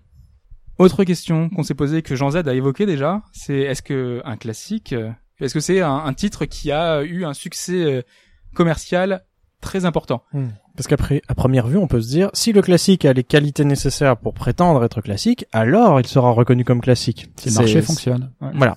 Mais le Mais- problème, c'est qu'il y a la donnée du marché qui est derrière, et la, la donnée du marché ne, ne répond pas exactement Mais à on tout pense ça. à ça aussi parce que dans les euh, quand- si vous allez euh, dans un supermarché, vous avez les gammes classiques, vous avez euh, tous ces titres qui sont euh, cultes, voilà, euh, et ces ces select, ces gammes classiques, ce sont des titres, les titres qui sont, sont le plus vendus. Donc Oui. par définition, pour le constructeur ou pour l'éditeur, ça va être le la vente qui fait foi. Donc on peut se dire à ce degré-là que on a de bonnes chances de trouver un classique avec ce label-là, mais on doit pas euh, rendre ça, comme je disais tout à l'heure, euh, automatique. Ouais, la question de la popularité, c'est un filtre qui est utile en première approche, très probablement, mais qui est pas du tout, euh, qui est pas du tout suffisant. Mm. Euh, on avait commencé à regarder un petit peu les jeux les plus vendus euh, chaque année depuis euh, d'aussi loin qu'on puisse remonter. Dedans, il y a des jeux qui ne sont ni des classiques, ni parfois même des bons jeux ou de très bons jeux quand ouais. même. Ouais. Non mais bah, rien qu'il suffit de regarder les classements, euh, je sais pas, euh, enfin en ce moment, euh, on va trouver un FIFA. Est-ce qu'on peut dire que FIFA est un classique? Le 17 spécifiquement plus, enfin FIFA 18 plutôt. Ouais. FIFA 18, ouais. Ouais. Oui, et en plus, oui, c'est un numéro euh, précis. Euh, est-ce qu'on peut dire ça? Après, on s'était même posé la question en allant plus loin. Est-ce qu'un jeu de foot peut être un classique? Bon, on est revenu assez loin, hein, mais euh, il y avait, bah, par exemple, un kick-off. Peut-être, pourquoi pas Peut-être un classique. Ouais, mais alors là, il faut en revenir. euh, Mais c'est des mécaniques qui sont peut-être moins ancré, enfin moins dans la simulation, donc Et plus dans l'arcade. plus dans l'arcade, ouais. là, T'as plus d'universalité dans l'arcade Voilà. parce que t'as une concentration sur le gameplay qui est plus importante et qui euh, a tendance à faire un peu plus abstraction de la technique ou du visuel. Ouais. Mm. T'es plus centré sur le gameplay. et Le gameplay traditionnellement vieillit. Ah, Comment dire je, je trouve qu'un gameplay vieillit moins bien qu'une réalisation technique quand même. Ouais. Ouais. Et que les jeux qui ont percé, qui ont acquis un statut classique par leur gameplay assez largement, vieillissent mieux. On peut penser à Okami pour cette question. Au Ah oui. Okami, moi je le range volontiers dans. Clameur dans la pas salle. du tout parce Ouais. que tu as un t-shirt au Camille. mais- Ah bah non, voilà. Euh, en plus, je, je t'assure que c'était pas prémédité. Mais euh, voilà, moi je le range volontiers dans les classiques. Or, l'histoire d'Okami, c'est un peu l'histoire d'un rendez-vous manqué. Très mauvaise vente euh, sur PS2. Euh, réédition sur sur euh, oui pardon un peu plus tard qui Mhm. là euh, retrouve les fans qui n'auraient pas euh, qui n'auraient pas un eu le petit coche public. Hein. encore une fois petit public. Euh, en revanche, on a maintenant, si je dis pas de bêtises, deux rééditions euh, en dématérialisé sur la versions PS3 HD, ouais. puis récemment sur la PS4. Vous voyez, le, là on a un des fils du classique. Le classique continue à subsister. Vous voyez, ce jeu n'a pas marché et pourtant il est réédité, il est apprécié. Euh, la qualité de son appréciation est très forte. Donc vous voyez, euh, il a de bonnes chances d'être un classique euh, de par sa, sa manière de revenir. Mais euh, pour prendre un, un exemple, mais du coup à l'extrême opposé, il y a des titres qui ont énormément marché, qu'on n'apprécie pas forcément nous ici, mais par exemple un Candy Crush, est-ce que ça peut pas être un classique? Ah. Mince alors. Parce que on se pose, c'est, mais, c'est- mais du coup c'est une vraie question parce que tout le monde, enfin on en a entendu parler, euh, beaucoup de monde y a joué. Euh, d'une certaine manière, euh, bah, dans tous les médias, même les politiques euh, en parlent. Donc du coup, d'une certaine manière, euh, Et ils jouent. et ils jouent même À l'Assemblée. Ce que Euh, fait, ce que fait Candy Crush, effectivement, c'est qu'il s'insinue très bien dans l'imaginaire collectif et il s'insinue de manière euh, massive. Voilà. euh, alors, comme on en discutait un petit peu euh, la dernière fois, euh, Candy Crush, c'est le jeu qui, par excellence, va se mouler dans tous les petits temps que que votre journée vous vous accorde, à savoir le temps où vous êtes dans le métro, dans les transports en commun, le temps, euh, je sais pas, pour faire cuire le gâteau, ou- voilà. Et comme on abonde de ces petits temps un peu courts euh, dont on ne sait que faire, euh, Candy Crush infiltre progressivement beaucoup de choses. En plus, C'est euh, dans ce sens-là qu'il est entre guillemets fort. Enfin, c'est un Oui, jeu qui c'est est ça. pratique et que les est- gens apprécient. il est pour omniprésent. son intérêt là. à faire, euh, Voilà. Et encore une fois, là, l'argument de la présence suffit-il à faire de Candy Crush un classique? C'est une bonne question. Je serais tenté de répondre Alors, non, C'est personnellement. quand même fabuleux parce que c'est un classique sans gameplay. C'est fou. C'est- c'est- Il y a un gameplay Non, quand même. je On est sur des bases euh, de, de match Tu, voudrais dire que c'est un classique euh, sans être, avec une direction artistique? Surtout qu'on va prendre des exemples de, de jeux mobiles qui éventuellement pour nous seraient des classiques, type euh, Angry Birds. Quand on en arrive à construire des, euh, J'en définis un genre des presque. parcs d'attractions, euh, tu vois, euh, c'est que d'une certaine manière, il a une aura euh, assez importante. Parc d'attractions, des produits dérivés, euh, de l'animation aussi, Des- je crois, oui, de un film, ouais. Ouais, ouais. Ouais. Donc euh, voilà, on a ce genre de titres qui malgré tout euh, font partie de ces euh, de ces classiques. On a également, on s'est posé la question, est-ce que des jeux cultes, alors là on a utilisé le terme culte, je sais pas si on est, on avait évoqué la différence entre jeux classiques et jeux cultes, est-ce qu'on on n'a pas, ou pas on n'a pas trop parlé ici de culte, mais rapidement, on peut dire euh, que c'est encore une, une culture de l'abus euh, que de parler de jeu culte, parce que le jeu culte, ça renvoie à un champ un peu religieux, une idée d'adoration, Ouais. et euh, le culte détermine le fait que vous devez adorer ce jeu. Alors bon, euh, le jeu culte, il fleurit partout sur sous toutes les plumes. Hein. Bah oui, dans le test on va te dire que c'est un jeu culte déjà, c'est déjà culte. ça- je crois, je crois y trouver une trace d'anglicisme en plus. Cult following. C'est possible. C'est pas culte en anglais, c'est la secte. Ouais. Ouais. Oui, Et, ben euh, voilà, il y a quelque chose de cet ordre-là. D'adoration, de fanatisme et de marge aussi. Ça, ça récupère l'idée de l'impératif. Il faut Il faut, il faut, il faut beaucoup. Il faut nous et pas les autres. et il faut tout de suite. Ou alors du coup je dis quoi? Je dis c'est donc euh, un jeu culte. Je dis quoi? Je dis un, un jeu qui est important dans l'histoire du jeu vidéo, un jeu qui a marqué. euh, incontournable est déjà plus neutre. Enfin, plus neutre. Ok. Il dégage un peu l'aspect euh, trop fort. Alors est-ce qu'il y a un incontournable d'une période donnée d'il y a très longtemps qui euh, voilà qui a marqué son époque peut aujourd'hui ne plus être considéré par un classique parce qu'il a perdu son aura euh, Oui. au travers le temps? Est-ce que vous avez l'idée comme ça du coup de jeux qui auraient été vraiment très marquants, qui auraient perdu leur couronne parce qu'il s'est passé quelque chose d'autre depuis qui a un petit peu invalidé euh, ce qu'on avait avant Ben, moi j'ai peut-être un exemple. Moi aussi, j'en ai peut-être un. Ah, vas-y, je te laisse. euh, non, non, vas-y, je te Peut-être laisse. que c'est le même Non, toi d'abord. Ouais. Non, en fait, euh, j'avais revu il y a pas si longtemps une, euh, une la conférence de Peter Molineux euh, sur un de ses, une de ses productions. Et euh, il évoquait euh, le succès planétaire, notamment au Japon, avec euh, des, euh, des concerts qui avaient lieu au Japon, avec euh, des produits dérivés, il y avait eu des figurines, il y avait eu plein de choses. Euh, le jeu avait été porté sur Mega Drive, sur Super NES, sur Famicom, sur PC Engine, donc on est allé, ju- allé jusque là. Et ce jeu c'est Populous. Et Populous, c'est peut-être euh, dans tous les tops de d'il y a euh, 10, 15 ans, 20 ans, il y était. Aujourd'hui, si on regarde les top 100, bah, il apparaît quasiment plus. Et je, j'ai l'impression que c'est parce que le genre de Godlike a vraiment décliné au, fur et à mesure que, vu que c'est plus très actuel pour la génération d'aujourd'hui, eh ben, son aura, petit à petit, c'est, a disparu et fait que, ben, c'est compliqué de le, de le classer encore en, en classique du Ouais, jeu vidéo. c'est fort possible jusqu'à ce que. Alors que c'est euh, lui l'inventeur du Godlike, euh, enfin, du, du genre, quoi. Ouais, bien sûr, jusqu'à ce que, euh, d'une façon ou d'une autre, quelqu'un arrive à se réapproprier le genre et a dit j'ai beaucoup été influencé par Peter Molyneux dans ma jeunesse. Euh, auquel cas, il y aura peut-être un regain d'intérêt qui se reproduira et le jeu remontera. Mais je pense pas que le jeu puisse, je pense pas que Populous puisse à ce point. Euh, Parce que à l'époque, euh, euh, enfin comme il l'évoquait, il est resté pendant trois ans le jeu le plus vendu d'Electronic Arts. Euh, voilà, c'était un raz de marée à l'époque, Populous. Quand on parle à des, à des trentenaires, à des quarantenaires, c'est un jeu qui a marqué leur euh, la génération et malheureusement, bah voilà, aujourd'hui, euh, Populous, ça parle. à- si on demande à, à quelqu'un dans la dans la rue, un, un jeune euh, d'aujourd'hui, bah il connaîtra pas. Mm. Moi, moi, ça m'attriste. Moi, ça serait par rapport plutôt à une, à une série. Et euh, bon, il y a des séries. Il y a une série, par exemple. Moi, je pense qu'il y a beaucoup, qui a souvent produit des classiques. Et je crois que Mhm. les classiques s'annulent les uns les autres. Et Alors, que le... tu penses avec ah je, peux, je penserais par exemple, moi il y en a un qui me vient à l'esprit, c'est Zelda. Le Ouais. premier Zelda qui t'offre une aventure absolument incroyable. Après je mettrais Ocarina of Time qui ouvrait une ère de jeu euh, d'action-aventure dans un univers à 3, à- en 3D qui est complètement fou.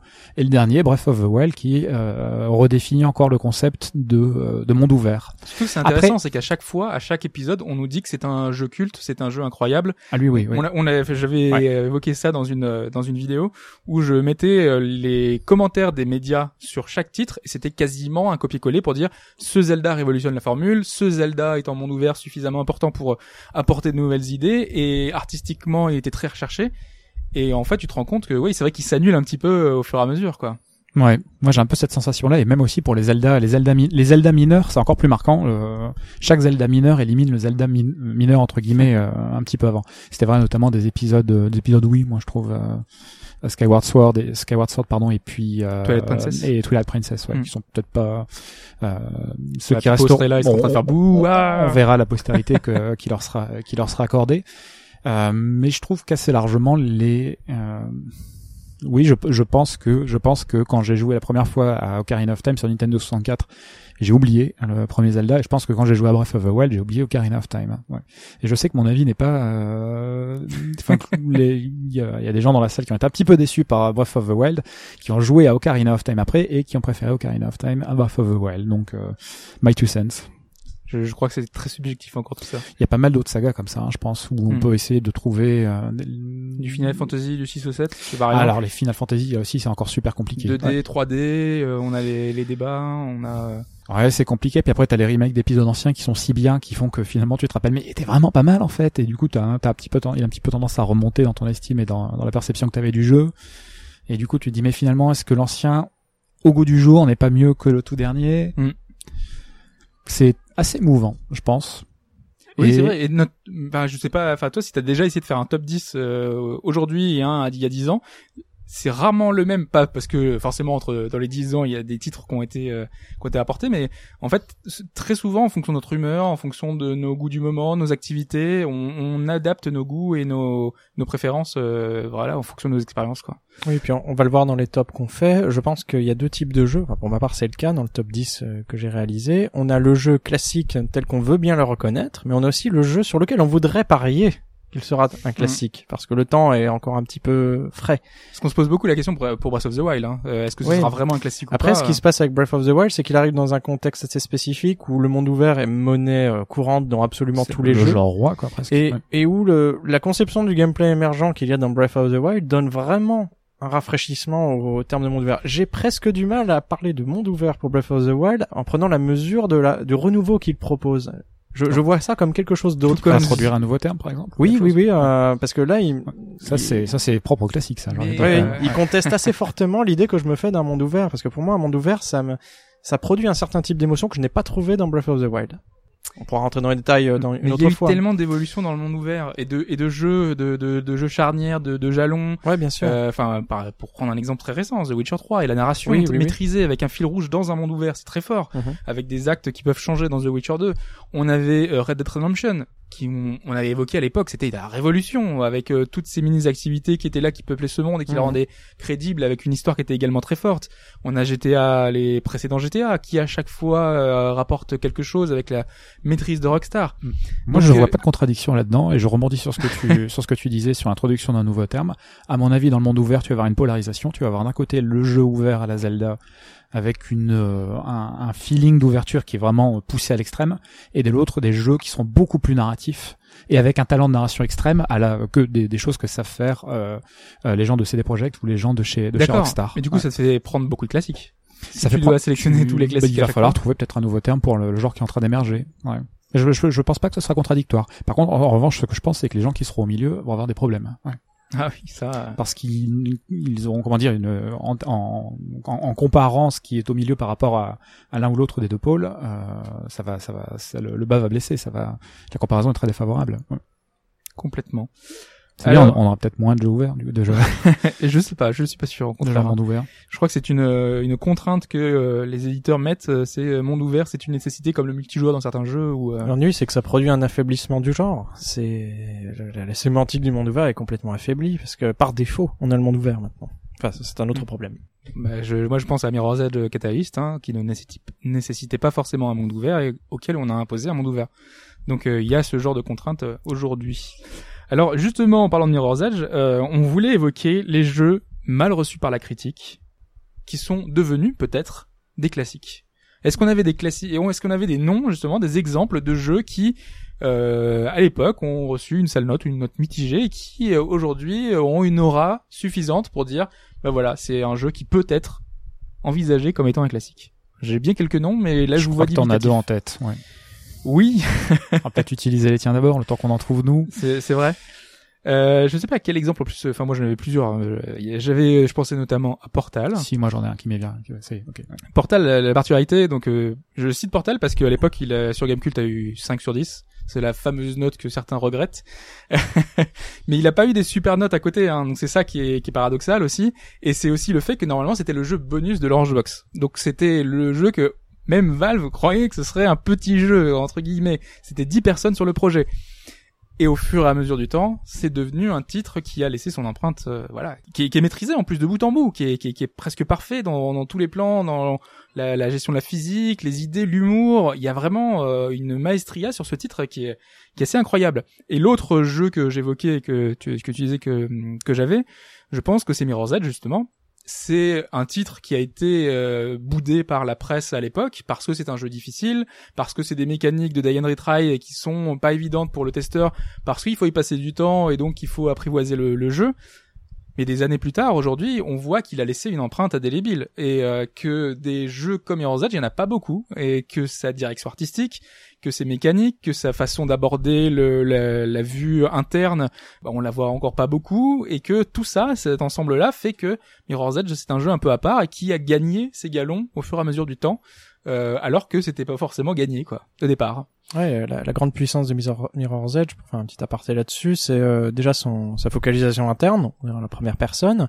Ensuite, une caméra qui réagit extrêmement violemment à tous les mouvements que le personnage peut faire, parce que rappelons-le, il saute d'immeuble en immeuble, il se suspend à des tuyaux, et euh, toute cette proximité en fait visuelle avec les objets du, du jeu, avec les, les, les- les graphismes eux-mêmes, euh, fait que c'est une, épuré, très- une expérience vraiment euh, singulière et on a des sensations physiques en jouant à ce jeu. Il y a certains ont le vertige. Quand ils sont sur le, Ah le oui, toit, ils voient euh, la vue interne et euh, on a ce sentiment-là parfois. Voilà, il y a, un- il y a un resserrement entre le point Parce de vue du joueur a et le le, son, on le a, on Face qui respire dans, dans, le- Oui, dans le casque, on a pas tout le monde, hein, bah, tout le monde n'a pas ce vertige-là, mais c'est vrai qu'on a ce, Hmm. ce sentiment-là sur ce jeu. Et je trouve que c'est vrai que c'est un titre qui restera. Est-ce que de, justement t'as eu le temps de trouver quelque chose ou? Ouais, je suis allé vérifier mon jeu que je trouve un peu sous côté. En fait, il a été jeu de l'année Ah bah, pour la plupart des euh, pour la plupart des, des critiques. Donc, je ne parlerai pas de Final Fantasy XII, euh, qui est pourtant loin de faire l'unanimité dans son genre quand même. Mais FF12, euh, FF12, ouais. Bon, ouais, Je mais, confirme. mais Je pense que c'est les joueurs qui ont plus boudé le titre que que la critique. critique, ouais. Ah ouais, alors là, on, on a, euh, il y a aussi C'est vrai la qu'il y a là, on- en revient à la ouais. question de l'autorité. Qui détermine, quoi Parce qu'on n'a pas d'académie de jeux vidéo. On n'a pas, euh, comme on a aux, aux États-Unis, l'Academy Awards euh, qui euh, euh, qui décerne les Oscars. Il y, a- y un grand ponte, euh, je crois, le Famitsu est quand même très écouté. Oui, mais euh, il y a beaucoup de, il y aura beaucoup de choses à dire On- sur les liens entre, Famitsu et les grands éditeurs, par exemple. Oui, Oui, oui. mais d'accord. Ouais. Oui, c'est ça. C'est pas Parce un que secret. Il y a des, il y a un pot de vin et vas-y, t'as une bonne note. Hein, donc, euh, Hmm. Ouais, ouais. Mais donc euh, voilà, c'est compliqué. Non, mais par contre, on a des, on a quand même quelques petites, euh, enfin, par exemple, en France, on a les Ping Awards, mais qui sont organisés par euh, euh, l'association française de jeux vidéo, voilà, qui te, qui organise ça.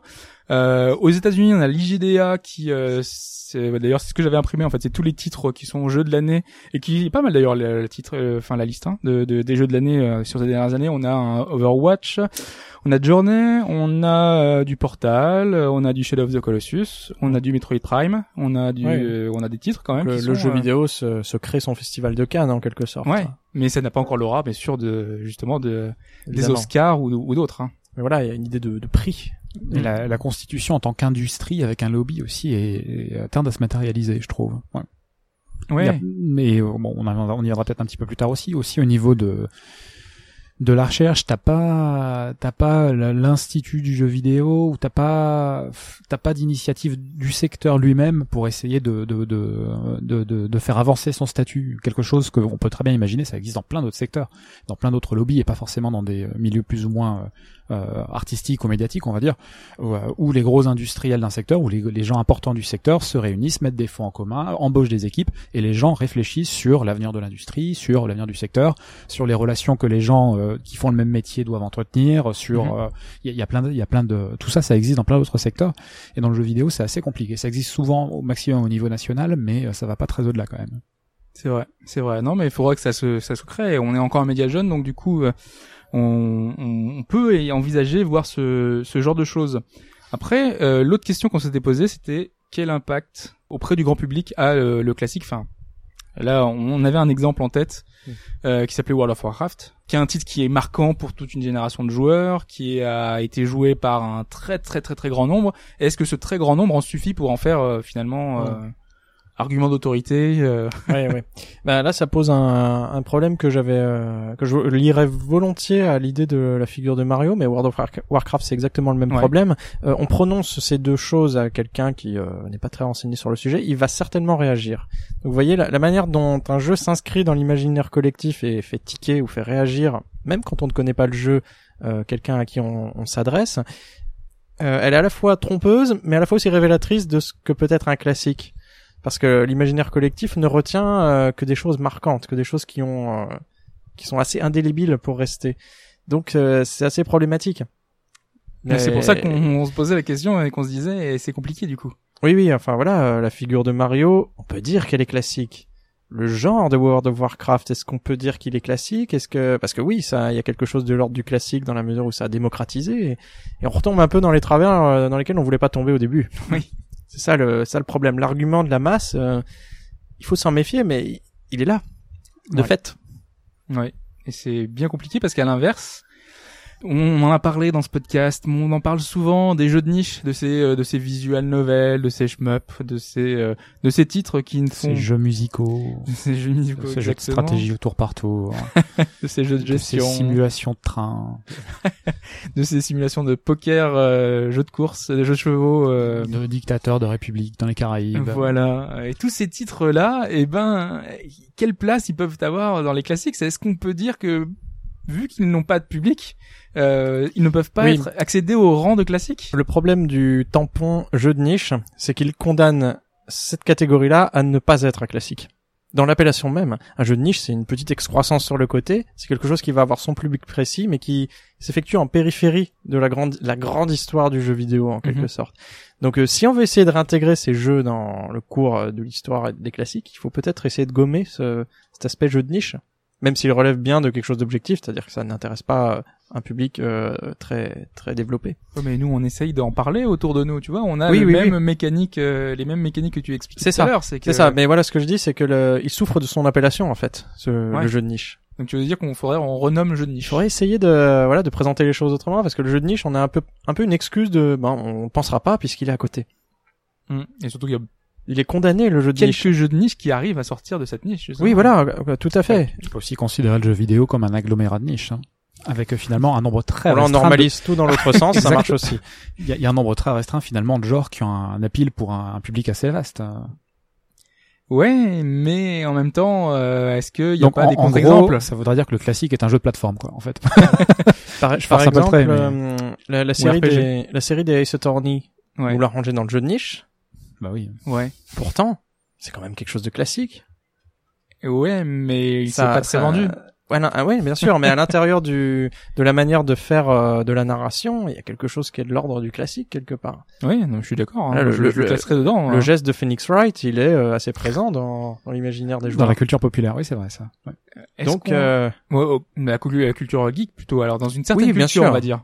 oui, oui, dans la culture geek, hein, pas. Ouais. Oui, alors que Mario. Ah, euh, Mario, lui, il excède, euh, il excède largement. voilà. donc, euh, peut- Mais est-ce que justement les classiques, c'est pas uniquement euh, ceux qui euh, excèdent Eh oui. Alors après, euh, ça, dé- posé la question, c'était combien un classique, c'est combien? Enfin, c'est combien de titres? C'est 3 ou c'est 100 Eh, ça c'est un autre problème. oui, euh, on, on- déjà ça pose une première question, c'est est-ce qu'on a besoin de déterminer un quota de classique Du coup 3 ou 100 Alors 3 ferait plus sens vers euh, un classique se lève tout seul et il y en a très peu. 100 va plutôt du côté du il en faut. Mais pour rebondir sur ce que tu disais tout à l'heure, euh, ça pose la question du cadre. Est-ce que tu définis un classique à l'échelle de j'allais dire presque l'humanité ou un classique à l'échelle du médium? Et là ça Mario peut excéder son médium alors que Phoenix Wright ne l'excède pas.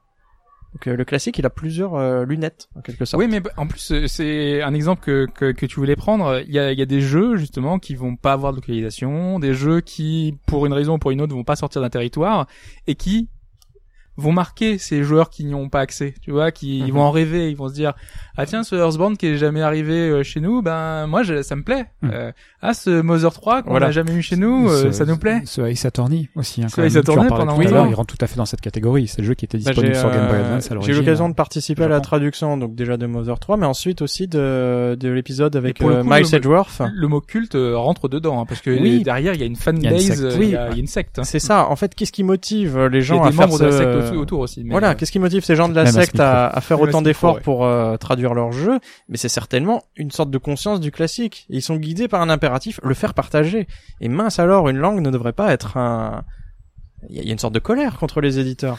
La, la langue ne devrait pas être un- une barrière, parce que le, le classique excède le problème de la langue. Évidemment, évidemment. Alors on n'est pas tous euh, bilingues en anglais, on n'a pas tous accès à la même chose euh, dans, dans les jeux vidéo. Donc euh, a- on retrouve cette espèce d'indignation. Euh, on a conscience d'une lacune. La, la culture commune devrait avoir, je sais pas, prenons un exemple Mother 3 dans dans sa banque de classiques, euh, indignation et réaction, traduction. Pour le partage, encore une fois. C'est ça. Alors ensuite, euh, moi j'avais noté, mais on l'avait mis entre parenthèses parce qu'on n'était pas sûr de l'aborder ou pas. C'était euh, le en rapport à notre fameuse définition du, du Larousse. euh, est-ce que euh, euh, des jeux vidéo et la culture générale, est-ce qu'il y a des expressions, des mots, des références, des, des choses qui, qui sont dans la culture populaire? C'est plus ou moins Mario. Voilà, c'est c'est une icône et quand on parle de Mario, tout le monde arrive à reconnaître. J'ai trouvé quelques exemples, voire au moins un exemple que je vais vous rapporter, c'est celui de en 1982 on a un petit gamin de 8 ans qui bat un record dans un jeu, euh, un record un peu mythique, euh, un record de Pac-Man. Et on a Ronald Reagan qui lui envoie une lettre écrite pour lui dire félicitations d'avoir battu le record de Pac-Man parce que t'avais 8 ans et c'est et c'est beau, c'est touchant. Et il a fait mention parfois dans des discours de à Pac-Man. Voilà, donc c'est euh, c'est marrant de voir que dans la culture populaire et on a quand même quelques mentions de temps en temps de, de titres comme ça. D'ailleurs, ce n'est pas du tout un indice Pac-Man dans ma liste de 10 qui vont arriver tout à l'heure. Je voilà, On te fait, on te fait confiance. on fait on fait confiance, ça me va. Ça passe souvent par le transmédia quand même, hein, du coup, l'accès à la culture populaire. Ah, Ouais. aussi Pac-Man et puis le dessin animé, tout ça, tu veux dire? Ouais, et puis pour d'autres gens, enfin il y a d'autres jeux, euh, quoi, il y a des éléments du jeu vidéo qui sont assez largement du, connus du grand public, et tu souhaiterais que le grand public ne connaisse pas ces jeux vidéo ou ne résume pas le jeu vidéo à Oui, euh, voilà. Assassin's Creed, euh, Lara Croft. Euh, Qu'est-ce qu'on a d'autre encore euh, Non, mais de voir des choses beaucoup assez. beaucoup de titres, ouais, mais Bon, un Call of Duty, je ne sais pas. Ouais, encore là, tu restes sur les médias, mais je pensais notamment à toutes les adaptations euh, plus ou moins hasardeuses en, en, en film. Ah oui, euh, un film. de, de jeux vidéo. Ouais. oui, non, mais il y en a beaucoup. Hein. U-Ball euh, qui nous a sorti euh, toute une liste euh, du type Alone in the Dark. euh, il a sorti euh, tellement de films qu'il ne faut pas voir. Euh, mais euh, mais oui, oui. C'est juste pour l'idée que tu peux tu peux avoir un accès à la culture populaire sans forcément sans du tout Oui. Avoir un statut, un statut classique. Ouais. C'est vrai. Ouais. Mais à l'inverse, enfin, il y a des dessins animés de, de, de, de jeux vidéo type Donkey Kong qui n'en font pas pour autant euh, que le jeu devient un classique. Enfin, tu vois. Non, c'est vrai. Voilà. C'était la petite. euh, Ce qui est assez euh, amusant, j'y pense maintenant, c'est Ouais. que vous prenez un Super Mario Odyssey, euh, sorti tout récemment, euh, il y a une sorte de mise en, mise en abîme du classique à l'intérieur de la série elle-même. Vous avez un niveau qui s'appelle euh, Festival Mythique, ou Mythic Festival, je sais plus dans quel ordre, euh, qui est le niveau central, voilà, où vous avez la, la, la BO euh, très connue du jeu, euh, Jump Up Superstar, et en fait, le jeu régresse à la 2D, et vous faire reparcourir en quelque sorte le gameplay classique de Mario. Donc Mario s'autocite en tant que classique.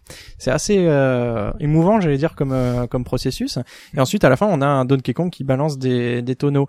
Donc euh, le jeu vidéo lui-même essaie de mettre en abîme ses propres classiques. Et ça, c'est une marque assez euh, forte chez Nintendo, je crois, de, de réinventer un peu sa mythologie et de toujours euh, faire la citation de, de, de ses classiques à lui à l'in- à l'intérieur d'une série. Ouais, c'est vrai, c'est intéressant. Et parfois aussi trans-série, je pense aux, aux jeunesses jouables sur Animal Crossing, par exemple, Ah oui, ah oui. Euh, on, on l'évoquait. qui euh, étaient des jeux plutôt cla- enfin, on pourrait peut-être considérer comme classiques en plus. Il y hein. avait dans, dans les Smash Bros, j'y pense également. Euh, Ah, t'as beaucoup de références. hein. effectivement. Dans, dans les Smash Bros, euh, il y avait euh, ces, ces, ces, ces petites séquences de jeu où vous pouviez jouer, je sais pas, 7 minutes à Ocarina of Time. Et c'était nommé comme des classiques. Vous les débloquiez, en fait, vous avez Mm. une petite séquence de jeu, et ça vous permettait de, de goûter aux classiques, tels que Nintendo les... Moi, je dis il y avait Sonic dedans, donc. Je, je, je- ne donne aucun indice.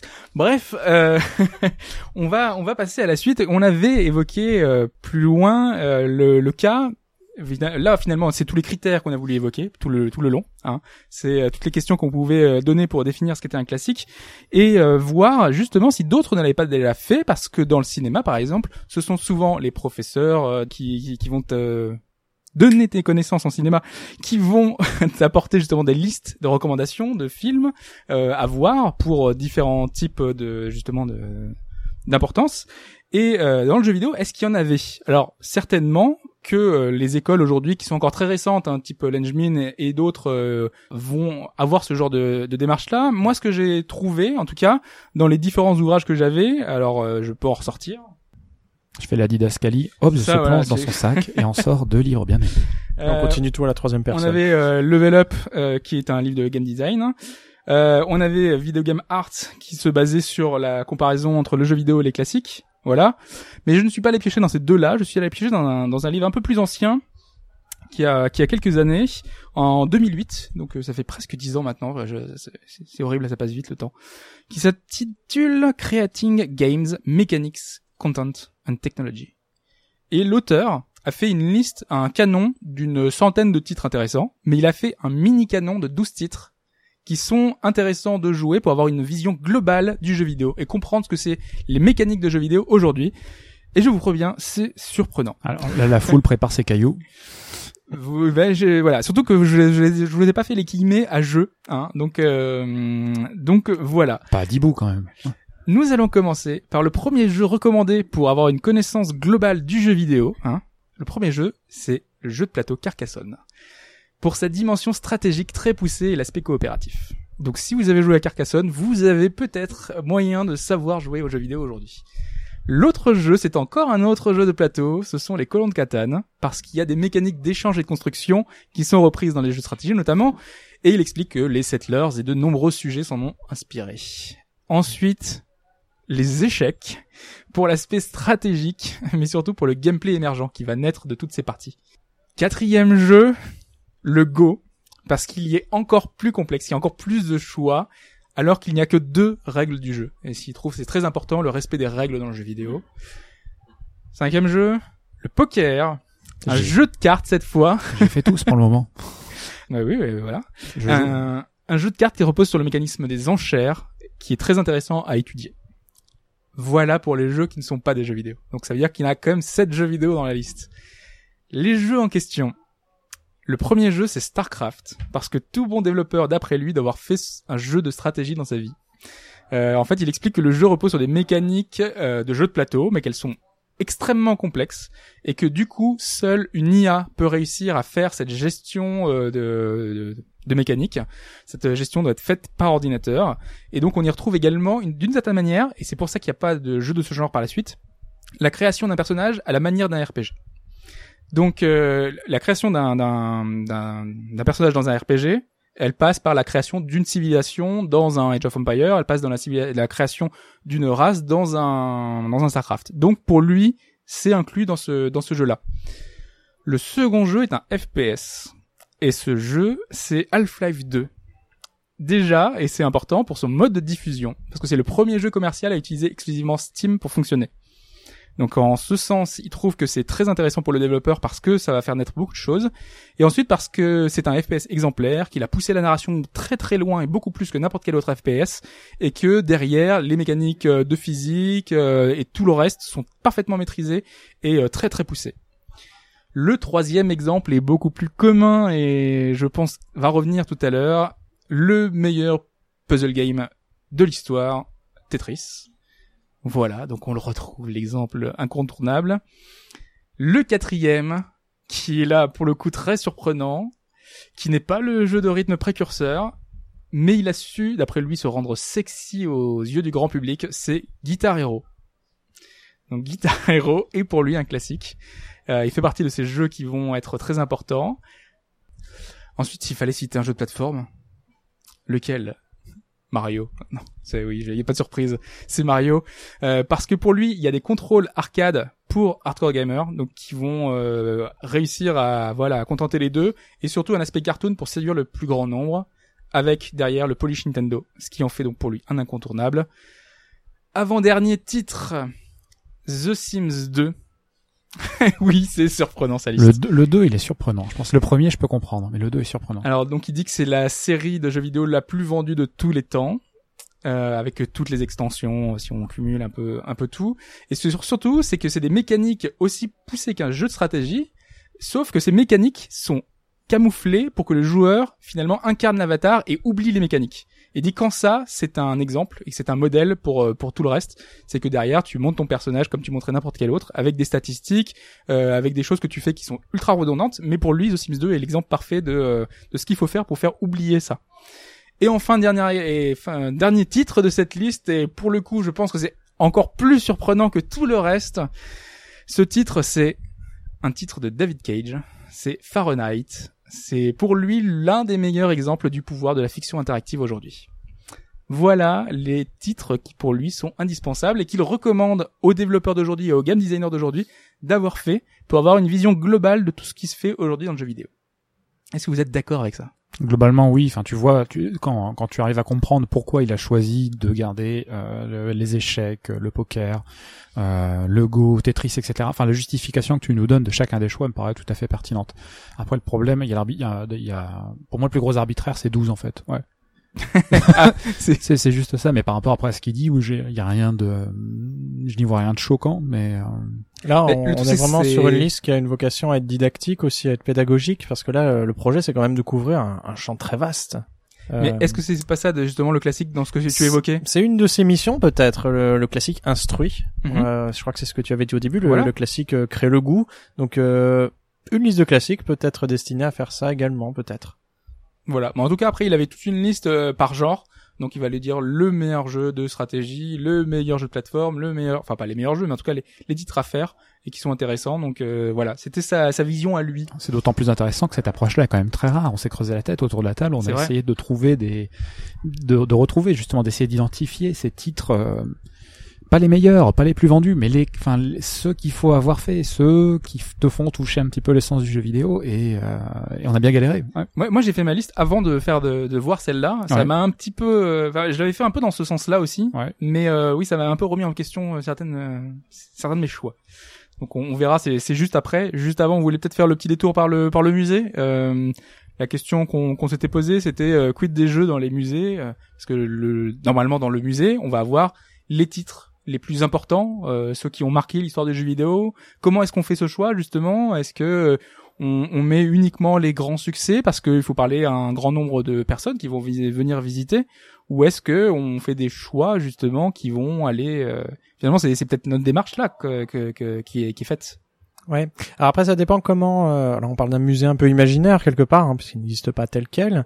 Euh, il peut y avoir deux tendances peut-être. Un musée plutôt historique qui va chercher à découper des périodes dans le jeu vidéo et en illustrer des extraits euh, classiques à chaque Mhm. fois. Comme tu as des musées d'histoire, d'art et technique, par exemple. Tout à fait, voilà, avec une, une sorte d'idée d'échantillon, l'échantillon représentatif. Donc là, ce sera plutôt comme ça que le classique va être pris. Mais on peut tout à fait penser à un musée au sens panthéon. C'est-à-dire indépendamment des genres qui ont pu être produits, euh, créer une liste. Mais alors du coup, le, ce sera moins informatif peut-être. Euh, il y aura peut-être des, des gens qui seront passés dans, dans l'ombre. Et euh, c'est un peu le problème au- auquel on se heurtait au début. Est-ce qu'il faut faire droit à chaque genre dans la notion de classique? Oui. Parce que à mon, sens, à mon sens, pas, parce que j'ai une euh, conception du classique qui est peut-être plus large que l'idée de représentativité par genre. parce qu'il y a une, une cinquantaine de genres. Donc si à chaque fois on devait sélectionner un seul jeu par chaque Oui. genre, ça veut dire qu'on fait, on va, ça va et c'est euh, loin, l'idée c'est postuler l'idée que chaque genre va nécessairement produire un classique ce n'est peut-être pas vrai tout Oui, simplement. en faut plus, pas ouais. contraindre le classique. Mm, mm. on peut Ouais, dire le, ouais, on peut dire le meilleur jeu de ce genre mais alors le classique Et encore le meilleur jeu de ce genre, tu- le meilleur RPG, lequel c'est? Vas-y. oui bah, voilà alors c'est un deuxième problème. heure, euh, mais euh, tu peux certainement trouver le meilleur jeu du genre. Le classique tiré de ce genre euh, il faut le postuler. Ça va être euh, assez complexe. Toi, Alphonse, non Musée du jeu vidéo, quelle belle idée. Mais c'est- Et c'est- par exemple, quand t'as vu le, le MoMA, quels étaient les titres que, enfin donc euh, euh, à Paris en ce moment, il y a l'expo. euh, C'est l'expo euh, sur euh, une expo euh, à la Fondation Louis Vuitton sur le MoMA effectivement et le Ouais. MoMA après un certain nombre d'œuvres d'art euh, modernes ça va du fin 19e jusqu'à aujourd'hui et il y a une installation qui est effectivement euh, autour d'un jeu de Taito dont j'ai oublié le nom Space Invaders? est-ce que c'est Space Invaders? Il me semble. Oui, si, si, je oui crois. Ouais. d'accord c'est celui-ci qui est représenté effectivement Ah d'accord, il y avait un seul jeu du, coup. ouais. c'est le seul ouais. Le nom qui a été retenu, c'est Space Invaders. Pourquoi pas? Pourquoi pas? C'est un choix. Après, les expos euh, nous, nous mettre en avant certains jeux, ce sont pas toujours les, les choix les, les plus évidents ou pas. hein. Ouais, mais ce qui est marrant, comme disait Dimitri, c'est qu'on n'a ni l'un ni l'autre des musées. On n'a pas de musée de référence à la fois pour un aspect historique, comme on a, tu vas au musée de, tu vas au musée à à Sèvres, musée de Sèvres, le musée de la céramique, c'est un musée assez largement sur l'histoire de la céramique en France et à Sèvres spécifiquement, et avec la porcelaine de Meissen en Allemagne, etc., et comment les mecs ont appris des Chinois, etc. Mais t'as un aspect euh, d'historique, de pédagogie, de raconter un petit peu comment euh, la, la- la discipline, la technique s'est constituée. Why not? Ça existe. Euh, et puis après, tu avais effectivement l'autre musée avec un aspect qui est un peu plus pour le coup là, pour la définition d'un canon où on te dit dans le musée, ça c'est le jeu. Il faut si tu t'intéresses à ça, cette discipline, à cette technique, il faut que tu vois ça quand même un minimum. C'est quelque chose qu'on juge comme suffisamment représentatif. Et là encore, on a ni l'un ni l'autre. Oui. Il y a des expos temporaires hein, qui vont être euh, donnés sur. Ouais, et puis il y a eu des pro il y a eu pas mal de projets par le monde de- d'avoir des, euh, de, fin, de d'essayer de constituer des, euh, des musées du jeu vidéo, mais euh, mais on en a encore, on en a encore vachement loin. Ouais, ouais. Après, il y a la complexité de les tenir, de tenir les machines, euh, voilà, de les les maintenir en vie euh, suffisamment longtemps, sachant qu'elles vont donc devoir Mais Est-ce qu'on tourner. est obligé euh, de les mettre? Est-ce qu'on peut faire un musée du jeu vidéo en montrant les machines? Je suis pas du tout convaincu. Ouais. Mais un jeu, c'est faut faut y jouer. Mais le le jeu, gameplay. Est-ce que tu peux faire que le montrer euh, pour que Qu'est-ce ça qu'on marche qu'est-ce qu'on en montre? Est-ce qu'il faut montrer la machine? Est-ce qu'il faut avoir le contrôleur d'origine? Je, je ne sais pas. ça De remet, en l'émulation, fait, ça remet en, ça remet en question le concept de musée aussi? Parce qu'un musée, c'est pas nécessairement un endroit où tu es dans l'interaction permanente. Ça Non. peut ponctuellement l'être. Alors que le jeu vidéo étant un médium interactif, bon, je sais pas si vous aviez vu l'exposition aux arts ludiques, par exemple, euh, sur l'art dans le jeu vidéo français. Je crois que c'était comme ça que c'était Qui intitulé. était sur Euh, Ubisoft avec euh, pas mal euh, de, Ubisoft, Ubisoft. euh, Quantic Dream aussi. Ouais, il y ah oui. il y avait plein de, Ah plein oui, d'artistes français. hein. du, euh, euh, Et là, ont fait euh, Dishonored, je sais. Euh, Arcane. Arcane, ouais. les Lyonnais. Euh, attends, euh, et voilà, en, Ouais. en gros, euh, il y avait aucune inter- On t'a interactivité. entendu dire œuvre tout à l'heure. C'est- d'Austerlitz, le fantastique euh, musée des arts ludiques, qui est très intéressant, qui Ouais, ouais. couvre beaucoup de- d'autres disciplines. Et là, on n'avait aucune forme d'interactivité ici. Non, non, c'est Bon, sûr. après, c'était pas le propos. Le propos, c'était euh, chercher les, les, les objets artistiques. Enfin, le- Oui, parce qu'on avait des sculptures, on avait des. euh, Ah oui, c'était passionnant. Mais il y avait rien de lu- ludique là-dedans. Oui. Rien du tout. Mais est-ce que si on veut nous montrer l'histoire du jeu vidéo, on peut nous montrer que des Très bonne question. et des. euh, Mais C'était une expo sur la culture du jeu vidéo, j'ai l'impression, plus que sur le jeu vidéo. Oui, oui, oui, euh, voilà, c'est Ouais. l'art dans le jeu vidéo, vraiment, c'était euh, les travaux préparatoires, là, il y a beaucoup d'artistes qui parlaient, enfin, de, de concept art. Mm. Mais euh, c'est un défi, hein, quelque part. Constituer un musée du jeu vidéo, c'est penser une nouvelle forme de musée, et personnellement, je trouve ça assez stimulant. En tout cas, je pense qu'on s'éloigne un petit peu du sujet. Absolument. Euh, on va peut-être y revenir avec nos fameux euh, top 10 euh, de l'enfer euh, qui ont été très très très durs à, à faire. Je, je propose que Dimitri, que tu te lances pour nous donner un espèce de carcan et voir si on s'y est collé ou on s'y est super éloigné. Alors si vous aimez Nintendo, vous collerez. euh, bon, il n'y a pas d'ordre. Hein. Euh, Ocarina of Time. Euh, Donc pour dans- toi, dans référence. Ocarina of Time. classique. Absolument. euh. C'est pas mon Zelda préféré, mais vous verrez euh, le deuxième apparaît dans la liste des classiques. Pour- En deuxième, un Zelda. En troisième, un Zelda. Pas exactement. En deux, enfin en deuxième, j'ai pas classé hein, Mario 64, voilà pour la, la Ouais. référence de la plateforme. Le premier Pokémon, parce que quand même c'est classique, ça perdure dans la série avec euh, une, une constante qui est assez folle. Est-ce que c'est seulement des jeux que tu as joués? Euh, oui, j'ai mis des jeux auxquels j'ai joué seulement. Je Ok, parce que c'est un choix justement. Oui, c'est ça. Alors moi je fais pas confiance. Voilà, non non, Ah, c'est pas comme ça. Mais euh, je j'atteste de ce que j'atteste la, la portée classique de, de- Parce que pour moi, j'ai fait le choix de prendre des jeux que j'ai pas joué en Mhm. faisant confiance aux gens qui m'ont rapporté que Ouais. ce jeu-là était suffisamment je marquant plus, ou je suis un peu plus méfiant. Ah. Euh, et mais, euh, voilà, mais ça atteste peut-être du, du classique, Moi, le fait d'avoir euh, tous ces échos positifs. Sur Ah un oui, sans doute. Mais moi, voilà, ce serait la liste des jeux auxquels j'ai joué que je considère comme classique et, D'accord, que, et telle que j'aimerais qu'elle soit exportée. Ok, donc tu peux poursuivre. Ensuite, euh, Shadow of the Colossus, bon, pour des raisons Mhm. qu'on a déjà un peu évoquées. Tales of Symphonia, qui Ah oui, euh, à son ah, là, échelle est... Peut-être, mais euh, ça, c'était quand même une euh, une porte d'entrée dans le. Parce que ça veut dire que tu le mets au-dessus d'autres euh, d'autres RPG, par exemple? Euh, oui, pour moi, oui. Enfin, je suis pas très familier avec le concept de RPG, euh, au sens où j'aime beaucoup celui de, des Tales, qui a une interactivité un peu plus euh, bah, en temps réel, en fait, tout Mhm. simplement. Et j'aime beaucoup ce point de contact, finalement. D'accord. Donc, euh, en termes de classique, pour nous, Européens, c'est c'est c'est un, c'est un- un, bon prisme, je crois. Metroid Prime sur euh, sur GameCube. Ok. Le Prime par euh, au-dessus du, du Super Metroid, par exemple. Ah, complètement pour moi. J'ai bon, je... c'est aussi l'ordre dans lequel j'ai découvert la série, mais euh, la série accédait à sa 3D en fait avec cet épisode, et ça c'est fort. Ça c'est complètement fort. C'est tout le système 2D réinvesti dans une compréhension de level design 3D. C'est un motif qui risque d'apparaître assez fréquemment quand même. hein. Le moment où, une, où Oui. un, un, un Bah, classique dans Ocarina un of form- Time, c'est c'est ça. Mario c'est le- 64, c'est pareil. c'est ça. Ah ouais, c'est l'idée du jalon. Hein. C'est le, le titre marquant qui change la perspective. Mhm. euh. Et c'est c'est assez génial en fait. Alors j'ai découvert les épisodes 2D après, mais le lien entre les deux est tout simplement puissant. Ensuite, euh, eh bien Castlevania, premier du nom. Euh, pour, euh, voilà, bon Metroid et Castlevania sont à côté, vous avez compris pourquoi, hein, Metroid, Metroidvania. Ensuite, euh, Resident Evil, premier du nom aussi, qui euh, Ah, le premier. solidifie. Euh, alors, ce premier du nom, celui sur GameCube. Je prendrai celui sur GameCube parce qu'il a quand même solidifié graphiquement quelque chose. Le remake, était- ouais. Voilà. Le premier remake, pardon. Et y en a euh, c'est c'est c'est une maîtrise assez exceptionnelle. Hein. Ça ressemble beaucoup au set qui est sorti récemment. Et c'est pas pour rien euh, qu'on peut le dire que qu'on peut dire que c'est un classique peut-être. Ensuite, Majora's Mask, parce que ça a beau être un Zelda, Il y a des gens qui euh, réagissent dans la salle et qui sont Clameur dans la là. salle encore. ouais, c'est c'est pas grave. J'assume complètement, mais pour moi, Ah, j'ai mais ja- j'étais d'accord. Hein. Ah d'accord. Euh, je n'ai jamais retrouvé dans Majora's Mask une émotion identique. Dans, dans, pardon, dans, Dans dans, les autres dans, Zelda. dans- dans d'autres, même dans d'autres jeux jeux. vidéo, je n'ai jamais ressenti la pression à, à tel point, et c'est pour ça que j'en, j'en fais un canon. Pour moi. Pour moi, il est culte. Ouais. Mais il là, est pas c'est classique. différent. Ouais. C'est le journaliste qui parle ou là Et voilà. Et dernier Allez, euh, point où je rejoins un peu euh, le, le top que tu avais que tu avais évoqué, Heavy Rain. Alors, Ah. je n'ai pas fait Fahrenheit. Mhm. Je, vais, je vais être honnête avec vous, c'est pour ça que Sachant que c'est qu'une évolution euh, C'est dixit ça. euh, quelqu'un même de chez Quantique. Mais Heavy, Heavy Rain a aussi ce mérite d'entrer dans le classique par son esthétique de film noir. Oui. Et je trouve que c'est une très belle résonance entre le classique du jeu vidéo narratif, mais aussi le classique esthétique qu'il peut apporter, qui donne une certaine noblesse. Parce que dans le classique, euh, on l'a oublié ça dans la définition. C'est le vrai. classique, c'est noble. Mhm. C'est noble, c'est peut-être un peu suranné d'ailleurs, mais en général, c'est noble. Très bien. Et voilà. Alors ta liste, euh, alors c'est quand même euh, ouais très subjectif dans, tout- dans tout Ah, ça. oui. complètement. Moi j'ai essayé de faire abstraction de tout ça, donc c'est euh, le top va être très différent. Euh, Je vous le dis tout de suite. Alphonse, toi t'as fait en prenant quel axe? Est-ce que c'est- uniquement des jeux que t'as t'as joué? Oui, exclusivement des jeux auxquels j'ai joué. Je suis le seul à avoir fait une liste. Tu, Avec... qui tu es un original. Du coup, je vais la faire en deux temps. Je vais faire ce qui me semble vraiment, vraiment classique au sens de l'universel et que je recommanderais même, à, Ok. je recommanderais fortement de tester à quelqu'un qui, a priori, n'aurait pas d'intérêt particulier pour le genre. Euh, le premier SimCity, ouais, euh, initialement appelé euh, Micropolis, parce que sa contribution va bien au-delà du City Builder parce que ça définit le jeu de gestion dans son ensemble, que ça a un impact après euh, sur le wargame, ça introduit, enfin où ça renouvelle le sandbox, le terraforming, la gestion des ressources. euh, je pense qu'il dépasse son statut de jeu de, de jeu culte, Mm. de jeu qui n'intéresse que les gens qui adorent ce genre.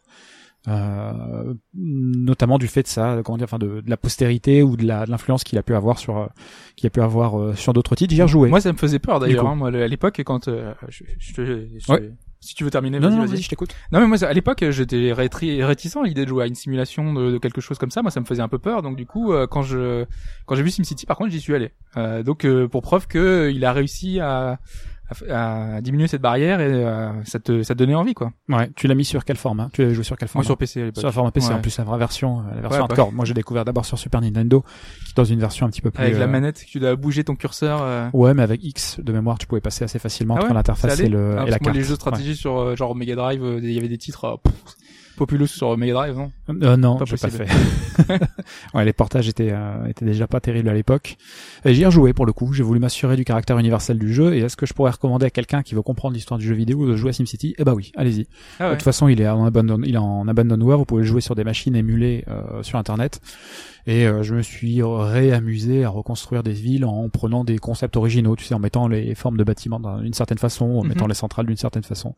Ça marchait pas mal. Et du coup, comme je mets SimCity, je mets pas Par exemple, qui est une euh, qui est beaucoup plus pointue et beaucoup plus pour le coup dans dans la niche. Ouais. Tetris, plus universel, tu meurs. Euh, faire Ouais. des lignes, de mouvement, tu bouges ou tu fais une rotation. Et voilà. Et il y a aussi quelque chose qui est très marquant sur Tetris, c'est euh, sa disponibilité sur un nombre de supports absolument incroyable. Je sais pas s'il y a un jeu disponible sur plus de supports différents que Tetris depuis sa, créa depuis sa création, depuis son lancement.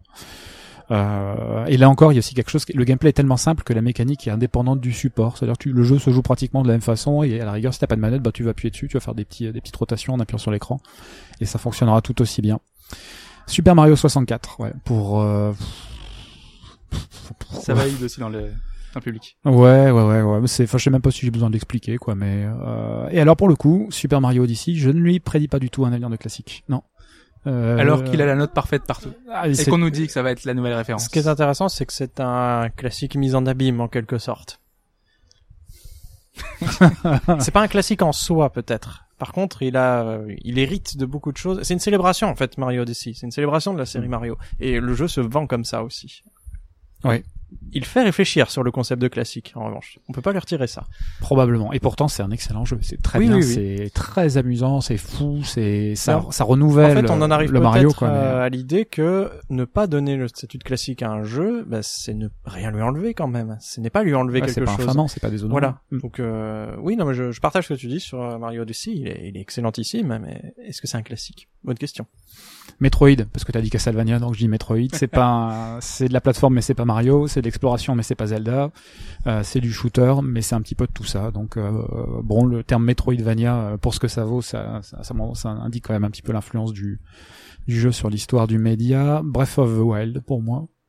Et comme je vous l'ai dit, je pense qu'il pas qu'il invalide, mais euh, qu'il met, il fait mal, euh, il fait mal aux Zelda précédents qui jouaient des mêmes qualités, donc, Donc, euh, tu l'exploration réussis à le mettre dans ta liste. Tu es, euh, tu es suffisamment sûr de toi. C'est un instant classique. On le on ressortira ce podcast dans 10 ans et on te dira. Le truc qui a aucun sens, quoi. Mais, euh, Est-ce qu'on aura atteint allez, le point Godwin euh, C'est ça. Ouais, je me mouille, je le garde. Ok, ça, c'est du classique de chez classique. Et après, euh, quelques classiques du genre, mais c'est juste pour le plaisir Ah, de la conversation. euh, non, mais il y a de la, c'est c'est plus compliqué. Resident Evil, je le mais aussi. Ouais, absolument, absolument. Il y a eu Alone in the Dark. On parlait du précurseur et on parlait de la référence ou du classique. Il y a eu Alone in the Dark, mais il y a eu euh, Resident Evil qui a forgé quand même le terme de survival horror, qui avait un gameplay particulier basé sur l'évitement, sur la rareté des ressources. Euh, sur l'exploration aussi, hein, et sur les, sur les puzzles. Oui, oui, je dis pas qu'il a inventé, je dis qu'il a porté à un autre niveau encore. Euh, la narration était pas mal, avec la surprise, l'horreur très suggestive à laquelle on n'était vraiment Mm. pas habitué à l'époque, euh, donc euh, un pas de géant. Euh, Gran Turismo. Alors là, ça celui-là il est chaud Ok. Ouais. parce que t'amènes la simulation. C'est le jeu qui, à mon sens, consacre la simulation, qui est quand même encore aujourd'hui un genre de jeu dominant. Euh, qu'il s'agisse de jeux de simulation de voiture, c'est peut-être un peu moins la mode, mais les jeux de simulation de, de sport, par exemple, c'est quand même, euh, ça figure quand même encore. je jouais à euh, Super Monaco euh, Grand Prix euh, 2 sur Master System, hein, tu sais, avec Ayrton Senna sur la couverture. J'étais à fond dans le réalisme. Hein. Vraiment à l'époque, j'étais, je pensais que c'était la réalité. ah, je, je voyais le volant, je voyais ma piste, j'avais la reproduction parfaite du, de- du Nürburgring. euh, moi, j'étais dedans. Hein. T'avais la reproduction des, des, des circuits dans, dans Gran Turismo, t'avais Laguna Seca, et t'avais un bond en avant dans la gestion loin, de la simulation qui était folle. T'avais le graphisme, t'avais le bruit des moteurs, t'avais la, physique des voitures, t'avais les permis, t'avais les performances qui étaient assez fidèles, donc les voitures faisaient le même temps euh, euh, que- qu'en vrai pour euh, aller de 0 à 100. T'avais les licences officielles aussi quand même. Enfin, c'était euh, c'était quelque chose d'assez euh, c'était quelque chose d'assez fou. Là encore, tous ces éléments ont pu exister de façon séparée dans des jeux antérieurs. Les avoir tous en même temps, euh, voilà. Après, ce que je recommande aujourd'hui, bah non. Euh, donc c'est un classique du genre. Et pourtant, c'est moi, un jeu qui est j'ai marquant d'une époque. revu tourner il y a pas si longtemps. Il est encore beau. Hein. Ouais. Les, les replays notamment, Ah ouais, les replays, c'était phénoménaux. c'était une, euh. c'était une folie. Ouais. Là, encore, on était dans la simulation. Street Fighter 2 probablement aussi euh, pour sa contribution à l'arcade, pour sa capacité à dépasser son média, il est passé de l'arcade euh, au jeu de console très facilement, euh, pour l'influence qu'il a eu sur tous les autres jeux de baston, pour le fait qu'il existe encore aujourd'hui, parce qu'il a été un système seller, parce qu'il a introduit le combo. Enfin, c'est bon, j'arrête ou euh... Elle est dans les genres encore plus mineurs, euh, Angry Birds pour se marrer et euh, Zero Escape pour le visual novel. Voilà. Ok. Tu mets du visual novel donc. Tu, dans tu le mets un jeu de niche dans le classique de genre. Voilà. qu'il faut pas acheter, faut pas euh, appeler jeu de niche le jeu de niche, mais euh, voilà, il y est dedans. Un classique de genre. Classique de genre, voilà, c'est ça. On appellera ça comme ça maintenant. Dé- dé- définitivement. Tu, Donc tu seras coupé au montage. Ouais, la censure, l'art officiel, on pourra aussi parler quand même de. Ouais, la censure va passer par là. ouais. Évidemment, évidemment. Et alors, les tiens? Les miens, est-ce que je, Quelle que je dois les donner? Définition restreinte ou stricte? Alors moi, ce que j'ai fait, c'est que j'ai euh, pris. large. Si aujourd'hui on devait définir ce qu'était un jeu vidéo euh, pour pour moi, euh, une évolution logique dans le temps du jeu vidéo, bah voilà les titres que j'aurais sélectionnés qui marquent les étapes les plus importantes à mon sens. Euh, ce qui veut pas dire que ce sont les seuls titres parce que j'en avais sélectionné 20 au départ. Donc euh, déjà j'ai dû faire un tri euh, très très difficile. Le premier pour moi c'est l'évidence même, même si j'ai hésité avec Pac-Man dont on parlait tout à l'heure, c'est Pong. Parce que sans Pong, il y a rien derrière. Et Pong, c'est le gameplay le plus simple, le plus basique, mais encore aujourd'hui, ça marche. Et tout à l'heure, à l'Extra Life Café, il y avait une démonstration d'un jeu qui s'appelle Impulsive par des étudiants euh, d'une école euh, de pas très loin d'ici sur Paris. Et euh, c'est un Pong amélioré. C'est un Pong avec des, euh, des coups spéciaux, avec des choses comme ça.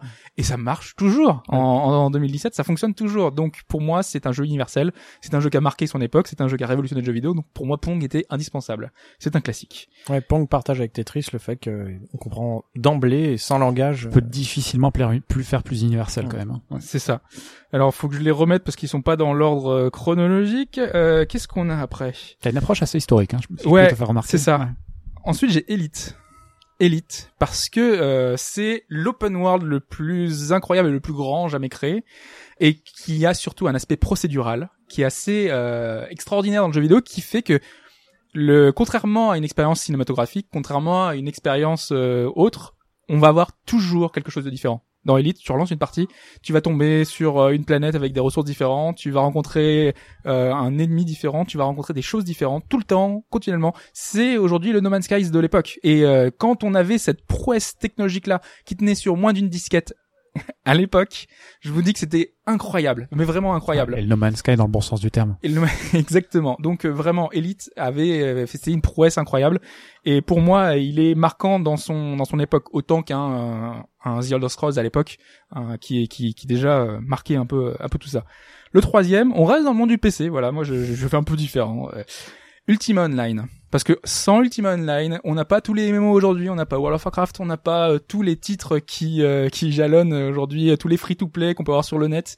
Euh, tout ça, c'est le précurseur de ce jeu en ligne avec tout l'aspect en plus solo qui est qui est dérivé des Ultima, des anciens Ultima, dont Ultima 4, qui qui était prégnant dans ce jeu-là. Et c'est un c'est un titre incroyable, c'est un titre marquant. Euh, là là encore pour moi c'est un c'est un jalon, c'est un titre marquant. Alors maintenant on arrive dans des choses que j'ai pu faire vraiment, euh, que j'ai pu euh, vraiment jouer, on va dire. Bah Tetris, le l'exemple évident. qui a révolutionné mes heures de jeu nomade, hein, parce que c'était incroyable de pouvoir y jouer de partout. C'était ça qui était qui était fou sur ma petite Game Boy, qui était pas si petite d'ailleurs, avec les grosses piles que tu prenais de, de rechange.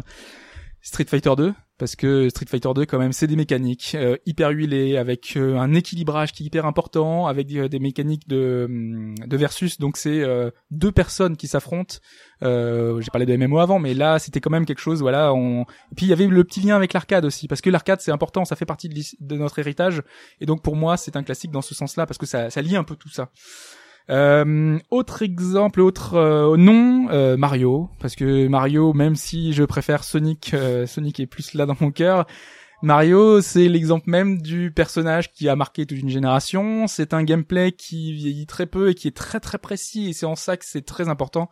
C'est que euh, aujourd'hui, n'importe qui peut le faire. Il va savoir. C'est c'est pas aléatoire. C'est pas voilà, c'est précis, ça parlera à tout le monde, c'est fort, c'est très fort et voilà, je reconnais que euh, Mario, on peut pas on peut pas l'oublier. Du coup, il y a Mario 64 dans ma liste parce que euh, j'étais euh, j'avais très envie du Nintendo 64 quand quand Mario 64 euh, est apparu pour toute la révolution qu'il a amené avec la caméra, avec euh, la 3D, avec ce monde cohérent, l'impression que on est dans un monde vivant, gigantesque, ce 6000 open world pour moi c'était déjà quasiment ça et puis visuellement il était incroyable, il y avait aussi la, la, la- voilà, c'était Le visuellement level euh, design. oui, le level design, tout. Enfin voilà. De toute façon, comme tu l'as dit, hein, je pense que ça parle de lui-même. Mario 64, je pense que c'est un. Tu, tu l'as, tu l'as cité aussi. Oui, absolument, oui. Donc on est trois. Je pense que c'est le seul en commun qu'on a. Et des voilà. trois. Alors, voilà. on peut peut-être dire qu'il y a qu'un seul classique objectif. Voilà. À la semaine Voilà. prochaine. On l'a. Fin du podcast. Euh, Qu'est-ce que j'ai pas cité? Euh, Un peu différent. J'ai euh, Ico.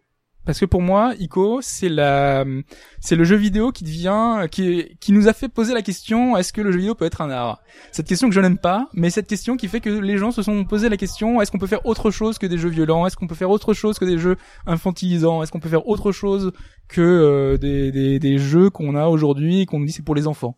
Et ben, Ico, on était dans une période où ben on avait besoin de ce genre de jeu-là et il est arrivé au moment où ben on prend un personnage par la main et euh, on vit une aventure onirique. Tu viens de dire un truc intéressant, je rebondis. Tu dis qu'il y a des jeux qui sont capables de faire poser la question, le jeu vidéo est-il un art?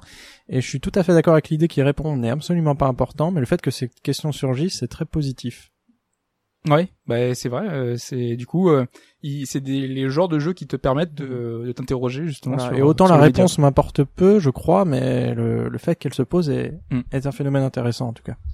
Du coup là, j'ai hésité, mais j'ai pris euh, l'exemple euh, quand même euh, parce que j'avais déjà Mario 64. J'ai pris GTA 3 parce que GTA quand même au, pour euh, aujourd'hui le, le, le grand public c'est quand même peut-être l'exemple du, du jeu vidéo. C'est le titre le plus euh, vendu euh, à chaque fois. Donc GTA 3 c'est celui qui marquait la rupture celui du monde ouvert de cette découverte vraiment l'open world. Si on a l'open world aujourd'hui les bases c'est GTA 3 qui les a posées. Donc euh, j'aurais presque pu prendre Vice City parce que je préfère l'univers de Vice City mais c'est GTA 3 qui l'a qui a démocratisé tout le reste. Je n'aurais pas pu faire un top et je crois que c'est mon dernier d'ailleurs hein. non il en reste deux. Il me reste évidemment Shenmue. Le meilleur jeu de tous les temps déjà. Et, euh, et c'est aussi celui qui a réussi à créer un univers cohérent quoi. Autant euh, euh, je- je- je- j'avais cette impression de monde ouvert dans un GTA 3 autant dans Shenmue j'avais l'impression d'être dans la réalité mais dans la réalité avec des personnages qui passent dans la rue auxquels que tu peux interroger euh, des personnages qui vont vivre leur vie qui vont faire leur petite routine quotidienne tu vas faire des tâches totalement ingrates que je n'aurais jamais fait dans la vie tous les jours. Jamais j'irais pousser des caisses, euh, enfin soulever des caisses. euh, c'est hyper chiant et même dans le jeu c'est hyper chiant. Mais tu le fais parce que ça fait partie de la simulation. Ça fait partie. Tu peux le faire parce que le jeu est suffisamment malin pour que tu aies envie de le faire. Et en ça, il, il intègre tellement de qualité. La bande son, euh, c'est une œuvre à part entière. Et, euh, pour moi, Shenmue, c'est celui qui dépassait un peu, euh, un peu tout ça. Donc euh, voilà, c'était l'avant-dernier exemple et mon dernier, le dernier titre qui n'est pas Persona, c'est Minecraft. Minecraft que je n'apprécie pas particulièrement, mais qui parle en fait à tout le monde et qui est aujourd'hui l'un des seuls jeux joués dans les classes d'école. Et en ça, voir que aujourd'hui euh, des, euh, des professeurs euh, peuvent se permettre de proposer un jeu aux plus jeunes et aux même aux plus âgés, même pour des maladies, euh, c'est utilisé dans toutes les situations et voir que c'est un jeu d'une seule personne aussi. C'est un jeu qui a été créé par une seule personne. C'est aussi montrer qu'on a un basculement du jeu vidéo vers l'indé. C'est un peu cette porte ouverte vers l'indé. Dire que le jeu vidéo aujourd'hui, ben tout le monde peut en faire, tout le monde peut le le, le créer euh, comme euh, comme il veut parce qu'on a tous les outils à disposition. Et Minecraft, c'est l'exemple de ça. C'est l'exemple du, du titre qui est fait euh, voilà sans prétention parce que Notch n'avait pas pensé jamais que le titre euh, arriverait euh, là où il en est. Et ben Minecraft c'est un peu le, la représentation de tout ça. Voilà mon top 10 de classique. Est-ce que vous voyez les motifs émerger dans les jeux qu'on a mentionnés? Le motif technique. Moi, hein. je, je t'attaquerais sur certains pour l'universalité, la, re- la rejouabilité.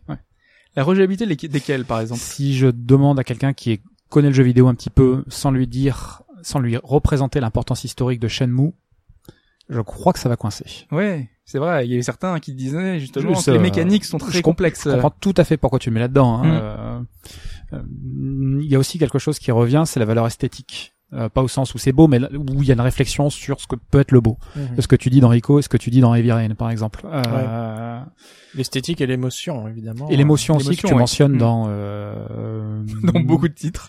Euh, ouais, Ouais, dans je- Rico, hein, dans Ouais, ouais, dans Rico typiquement. Ouais. Oui, parce que le plus simple projet d'un jeu vidéo, si on va par là, euh, c'est de nous faire vivre quelque chose Oui, sur voilà. le mode, non pas du du banal, mais sur le mode de l'intense. Que ce soit de la peur, que ce soit du plaisir de jeu, que ce soit de la joie ou que ce soit de la tristesse, peu importe. C'est pour ça que vous avez cité des survival horror aussi. Parce Oui, que tout c'est à le fait. genre d'émotion que vous avez pu veiller. Voilà. Tout à fait, ouais. Ouais. Ok. Et, Émotion, euh, ouais, et à partir plus, du ouais. moment où un jeu vidéo te fait vivre une émotion avec une intensité forte, là, il remplit quelque part un des critères qui lui donnera accès au classique. La valeur historique aussi, quand même, est beaucoup revenue dans Ouais. les échanges. Ouais. Histoire, esthétique, gameplay aussi. Euh, on a mentionné Ah, le Tetris. Oui, Ouais, voilà, ouais. oui. euh, Ou Super Mario. Enfin, bon, des jeux qui ont fait, euh, qui fait beaucoup progresser. Et l'émotion, ouais. Qui arrive à survivre un peu euh, à travers le temps. L'universalité encore une fois. Elle est utile, cette liste, en fait. ouais. On arrivait à redégager des, des choses qu'on avait évoquées avant et les, les, ouais, les, les remettre en avant hein, finalement. Ouais. Du coup, voilà, ça, ça, ça nous permet maintenant à vous de nous donner votre liste, euh, votre liste de 10 classiques. Le podcast n'est pas tout à fait terminé puisqu'on va enchaîner sur une troisième et dernière partie beaucoup plus courte évidemment puisque c'était le gros du sujet toute cette partie euh, sur les titres justement euh, comment est-ce qu'on va les voir évoluer dans le temps puisque aujourd'hui certains ne sont plus accessibles ou difficilement accessibles et c'est très intéressant de voir justement la valeur de ces remakes et autres nouvelles versions.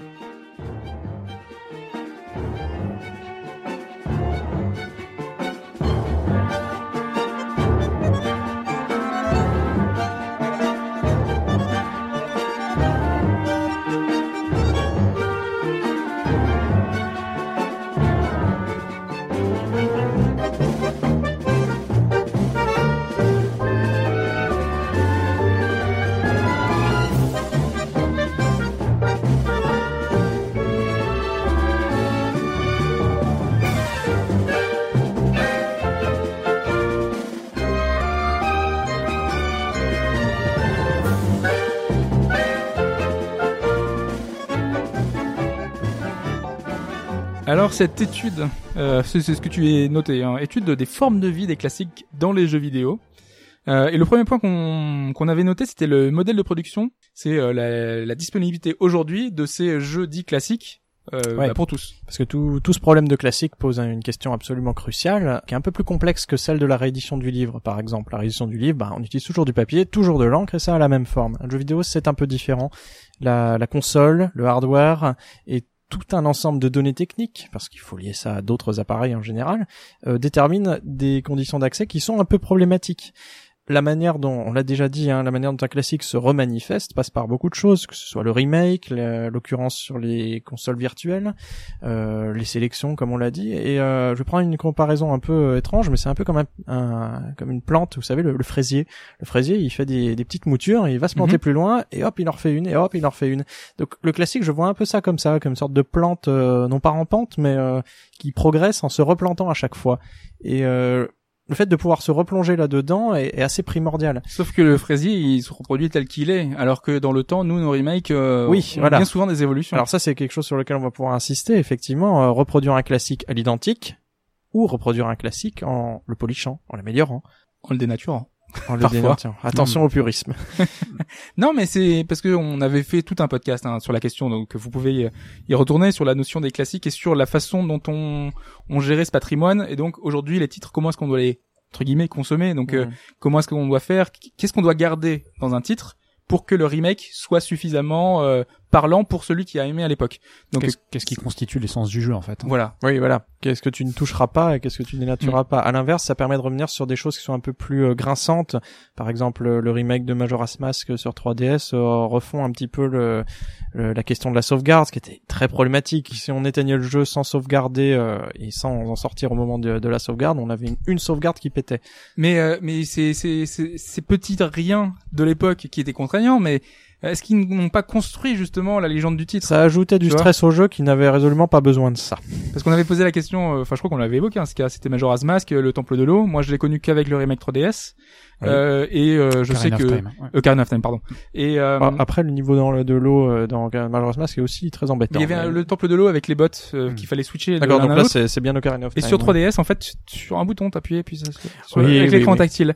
J'ai eu aucun, mais vraiment aucun problème. Et euh, moi, je vois les commentaires des gens, ils disaient oh là là, le temple de l'eau et tout. Mais ça construit une légende du temple de l'eau. Effectivement, mais là c'est c'est une problématique de frustration. On a peiné et, et c'est dommage que les autres ne Ouais. peinent pas exactement pareil. Euh, mais bon, de ce que je vois de ces deux remakes, Ocarina of Time et Majora's Mask, il y a quand même un très grand respect de la Oui, de la j'allais dire de la lettre du jeu en, en allant côté littéraire, mais voilà. Oui, mais parce que vraiment, il y a beaucoup de, de, de choses. euh, le- même l'aspect graphique, est-ce que en, en, en améliorant euh, visuellement, est-ce que tu t'éloignes pas finalement de la chose euh Il y a un procédé qui est assez amusant. Si tu joues à Ocarina of Time et que tu le laisses patienter 10 ans dans sa boîte, tu vas avoir une image améliorée du jeu dans ta tête. Et en y revenant, eh mince, Epona, elle est comme ça. Ah là là, catastrophe. On dirait pas une jambe, on dirait un collier de, un collier de pixels. Et c'est assez marrant euh, de voir que euh, on, on enjolive le jeu dans, dans ses souvenirs. Donc finalement, s'il y a un polish derrière, il y a de bonnes chances pour qu'on ne voit pas la, la dénaturation graphique. Ouais. Je crois. Mais en tout cas, moi, j'ai une image de d'Ocarina of Time euh, telle que je l'ai fait à l'époque, qui est tout à fait euh, en cohérence avec celui qui est sur 3DS. Mhm. C'est comme ça que Oui. me- voilà, je, on épure euh, l'aspect graphisme finalement. Ah, dans ce cas d'espèce, c'était particulier quand même, parce que la 64 avait un rendu de la 3D qui était un petit peu... euh, avec le, le, brouillard. l'espèce de flou, là, le Ouais, le flou, Ouais. Ouais, non, mais complètement. hein. Donc, euh, on le retrouvait un peu partout. Et du coup, euh, cette contrainte-là était était posée. Donc, du coup, oui, ça pose la question du problème d'accès. Euh, Aujourd'hui, bah, pour jouer à ces jeux-là, on n'a pas de, de machine euh, qui serait euh, centrale avec euh, tout, euh, toutes Il les a pas la, expériences. la machine universelle capable Voilà. d'émuler, euh, et quand bien même elle le fera, il faudra. Il y a la question du, du de la restitution aussi. euh. Mm. Euh, Qu'est-ce qui se passe quand tu joues un jeu 16 bits sur un sur une télé 16 neuvième par exemple, ouais. Ouais. Puis même, enfin, le, le, le- qui n'a pas la bonne résolution. Ouais. Comment ça se passe? C'est Et ça, le- c'était Sprite qui, qui était toujours euh, demandeur de, de, de l'aspect du ratio euh, 1-1 Mm. parce que sinon ça aplatit, ça c'est oui. c'est flou, c'est c'est des bouillis de pixels quoi, Ouais. c'est c'est pas bon. La question du contrôle aussi. Ouais. Avec Ouais. quelle manette universelle vous jouez euh, sur votre console universelle? Ouais. Et tu rachètes une manette USB pour toutes les consoles. Ah Et ça existe, il y a des manettes SNES tout ça, mais ça va te prendre un peu de budget. Hein. Ouais, ou t'inventes une manette géante de façon Transformers, tu sais que tu peux assembler, etc. Et, euh, Ouais. et tu peux faire n'importe quelle manette à partir d'un matériau de base, peut-être. Ouais, tu mets des blocs. Je suis en train de songer que je n'ai joué à, Su- à Super Mario 64 que par le biais de sa réédition sur DS. D'accord, donc t'as pas connu Donc, euh, euh, je- je- les boutons C. Je suis en train de vous parler d'un classique auquel je n'ai en fait pas joué, Exactement. Ouais. mais que je connais déjà. joué à Vous voyez, euh, donc Ouais. on, peut, on, peut- on peut voir une sorte de vertu à ce, à ce système-là. Alors après, euh, c'est vrai que c'est pas le jeu lui-même, c'est c'est une euh, réédition, c'est quelque chose Mm. de- d'un peu différent, certes. Et du coup, dans ton appréciation du classique, tu rates quand même quelque chose qui était spécifique à l'époque, qui était le stick de la Nintendo 64, qui Ah oui. permettait une sensibilité euh, tout à fait, enfin, Oui, oui. pas révolutionnaire, mais euh, qui était euh, super appréciable. Bah, Ouais. L'ennui avec le classique, c'est qu'il peut pas, euh, il peut, il peut être porteur de, de ses qualités à lui, mais il peut pas être porteur du contexte dans lequel euh, il est arrivé. C'est Ouais. ça l'ennui. Ouais. Et puis après, on s'est posé la question est-ce qu'un remake peut être supérieur à l'original? Grande et vaste question. Est-ce que si, ouais. Non, mais parce que il y a certains jeux, euh, type là, euh, on, on avait évoqué euh, Shadow of the Colossus, Mm. qui ramait dans sa version euh, PS2, avec euh, certains colosses, voilà, c'était trop lent, voilà, etc. Euh, et aujourd'hui, dans sa nouvelle version, alors je l'ai, je l'ai pas encore faite, hein, mais euh, a priori, ce sera corrigé, on aura du 60 FPS. Mais est-ce que ça ne risque pas de nous changer l'expérience? Alors, alors, en bien ou en pas bien, mais euh, est-ce que ça ne changera pas vraiment du tout au tout euh, Ouais, après, ce qui est identifié comme euh, faiblesse technique, euh, c'est vrai qu'on Parce que a du mal à le conserver sur l'expérience, peut-être. Je, je sais Est-ce que c'est vraiment ça qui a fait que c'est un classique Non, non, peut-être pas. Au contraire, ça avait été reproché Ouais, ouais. à l'époque. Après, oui, je, suis- je suis d'accord sur le degré d'authenticité. On va toucher à quelque chose, mais euh, on va pas toucher à ce qui a fait du classique le classique, certainement. C'est moi, il y a de plus en plus de remakes. Ouais, Oui. et de jeux qui ne sont pas forcément des Parce que classiques le, hein, d'ailleurs. le problème, c'est Est-ce que c'est pas un signe Oui. Bah, de la constitution du jeu comme un comme un média majeur ou comme Oui. un média qui, qui reprend un petit peu le chemin des autres euh, de d'autres médias? Un signe de maturité peut-être? Signe de maturité en voyant certains remakes qui ne sont vraiment pas euh, nécessaires ou qui. euh, non, je mais euh, c'est- la preuve. Il y en a beaucoup qu'on qui sont commerciaux quand même. Hein. Moi je trouve que c'est une bonne chose que les gens puissent jouer à Ace Attorney sur sur Je suis téléphone. d'accord. Ouais, c'est vrai. C'est c'est la preuve que maintenant le, on a atteint une certaine masse critique. Mais pas quand c'est un c'est un un bon. 999 qui est privé de ses mécaniques. euh, De gameplay. Qui- quoi. ouais, voilà. Salut, avant t'avais un jeu, maintenant t'as un film. Voilà, on te fait une version HD sans mécanique, euh, c'est compliqué quand même. Donc euh, voilà, il y a Ouais, pour- remake et remake. Pour, le meilleur et pour le pire. Ouais. Mais mm, dans ce cas-là, tu peux parler de deux œuvres différentes, je pense. hein. Ouais. Oui, bien sûr. Mais donc tu voulais tu voulais dire pardon. Oui, euh, en fait, euh, on va matériellement être dans une situation d'étouffement. Là, en fait, les remakes, on les choisit, mais maintenant, on va choisir encore plus. On va devoir choisir avec euh, beaucoup plus d'attention parce que les jeux vont arriver. euh, c'est c'est c'est une logique de, de croissance en fait. hein. Il y a une masse de jeux dont il faut abso- absolument traiter. Et euh, j'allais dire là, on a presque le choix dans les remakes, mais il va y avoir beaucoup de concurrence à l'intérieur des remakes eux-mêmes après. Je viens de revoir mes notes justement, mais on avait posé la question des, des remakes peuvent-ils être supérieurs euh, aux originales? Parce que dans le cinéma, on a de nombreux, de très nombreux remakes qui sont supérieurs aux films dont ils, euh, enfin, qui, qui remake justement, euh, des, des films plus anciens parce que les remakes récents en général ce sont pas forcément de bons exemples, mais euh, il y a quand même dans le cinéma une, une- ça, ça existe vraiment. Oui, quoi. oui, l'idée de restaurer un film, par exemple, de lui ajouter des. Bon, Mhm. alors lui, lui ajouter des couleurs, c'est déjà un saut qualitatif, mais.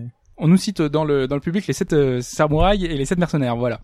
Donc euh, c'est vrai que c'est ce, ce genre d'exemple qui qui existe. Mais vas-y, Je euh, crois qu'il est mentionné. Il est mentionné, ouais. Ouais. Oui, euh, le, le remake dans le film notamment, mais aussi dans le jeu vidéo, parce que ce terme existe, ça permet d'avoir le director's cut, d'avoir euh, un réagencement. Vous prenez par exemple euh, Blade Runner, il y a eu pas moins de, je crois, sept versions différentes. Quelle est la bonne Est-ce version que ce sont des remakes? Alors il y en a quand même beaucoup pour qu'on parle d'un remake, mais euh, le film n'est radicalement pas le même selon que vous prenez la première version qui est sortie ou la dernière. Donnie Darko aussi, qui n'a pas du tout la même histoire dans sa première version et dans la version DVD Director, Director's Cut, ouais, qui est beaucoup Ah, plus explicite. Ouais. Beaucoup plus explicite que la version cinéma. Ouais. Voilà. Mais ça, est-ce qu'on aura dans le jeu vidéo des, des jeux avec une fin qui est améliorée? Bon, c'est peut-être le DLC, enfin le DLC, les. euh, Bah, Les si tu prends, si tu prends par euh, exemple euh, un jeu comme euh, Tales of Graces, qui est sorti vrai. à l'origine sur Wii, si je dis pas de bêtises, il est revenu sur PS3 avec un, une petite mention F, Tales of Graces F, et il a un, un épilogue qui dure une petite Oui. vingtaine d'heures pour peu qu'on s'y penche un peu, qui donne un- une dimension absolument incroyable à, à l'aventure globale. Mm. Et euh, dont, si on me disait que le jeu devrait s'en passer, euh, je refuserais. C'est vrai. C'est un, c'est un exemple qui, qui tient debout. Euh, du coup, on avait une dernière, une ultime question. C'était euh, celle d'un classique de la littérature, entre autres, hein, ou du cinéma. Est-ce que ce classique peut se transmettre aux jeux vidéo finalement? Est-ce que euh, un classique euh, sur un média peut devenir un classique sur un autre média? Et un des exemples qu'on avait donné, c'était euh, Alice au pays des merveilles, Oui, effectivement. Louis Carroll. Euh, oui, oui. Alors là, euh, on a Ça, se voit très bien entre d'autres médias, par exemple, enfin, les adaptations de, de romans ou de pièces de théâtre euh, en Mhm. film. C'est un, un schéma récurrent.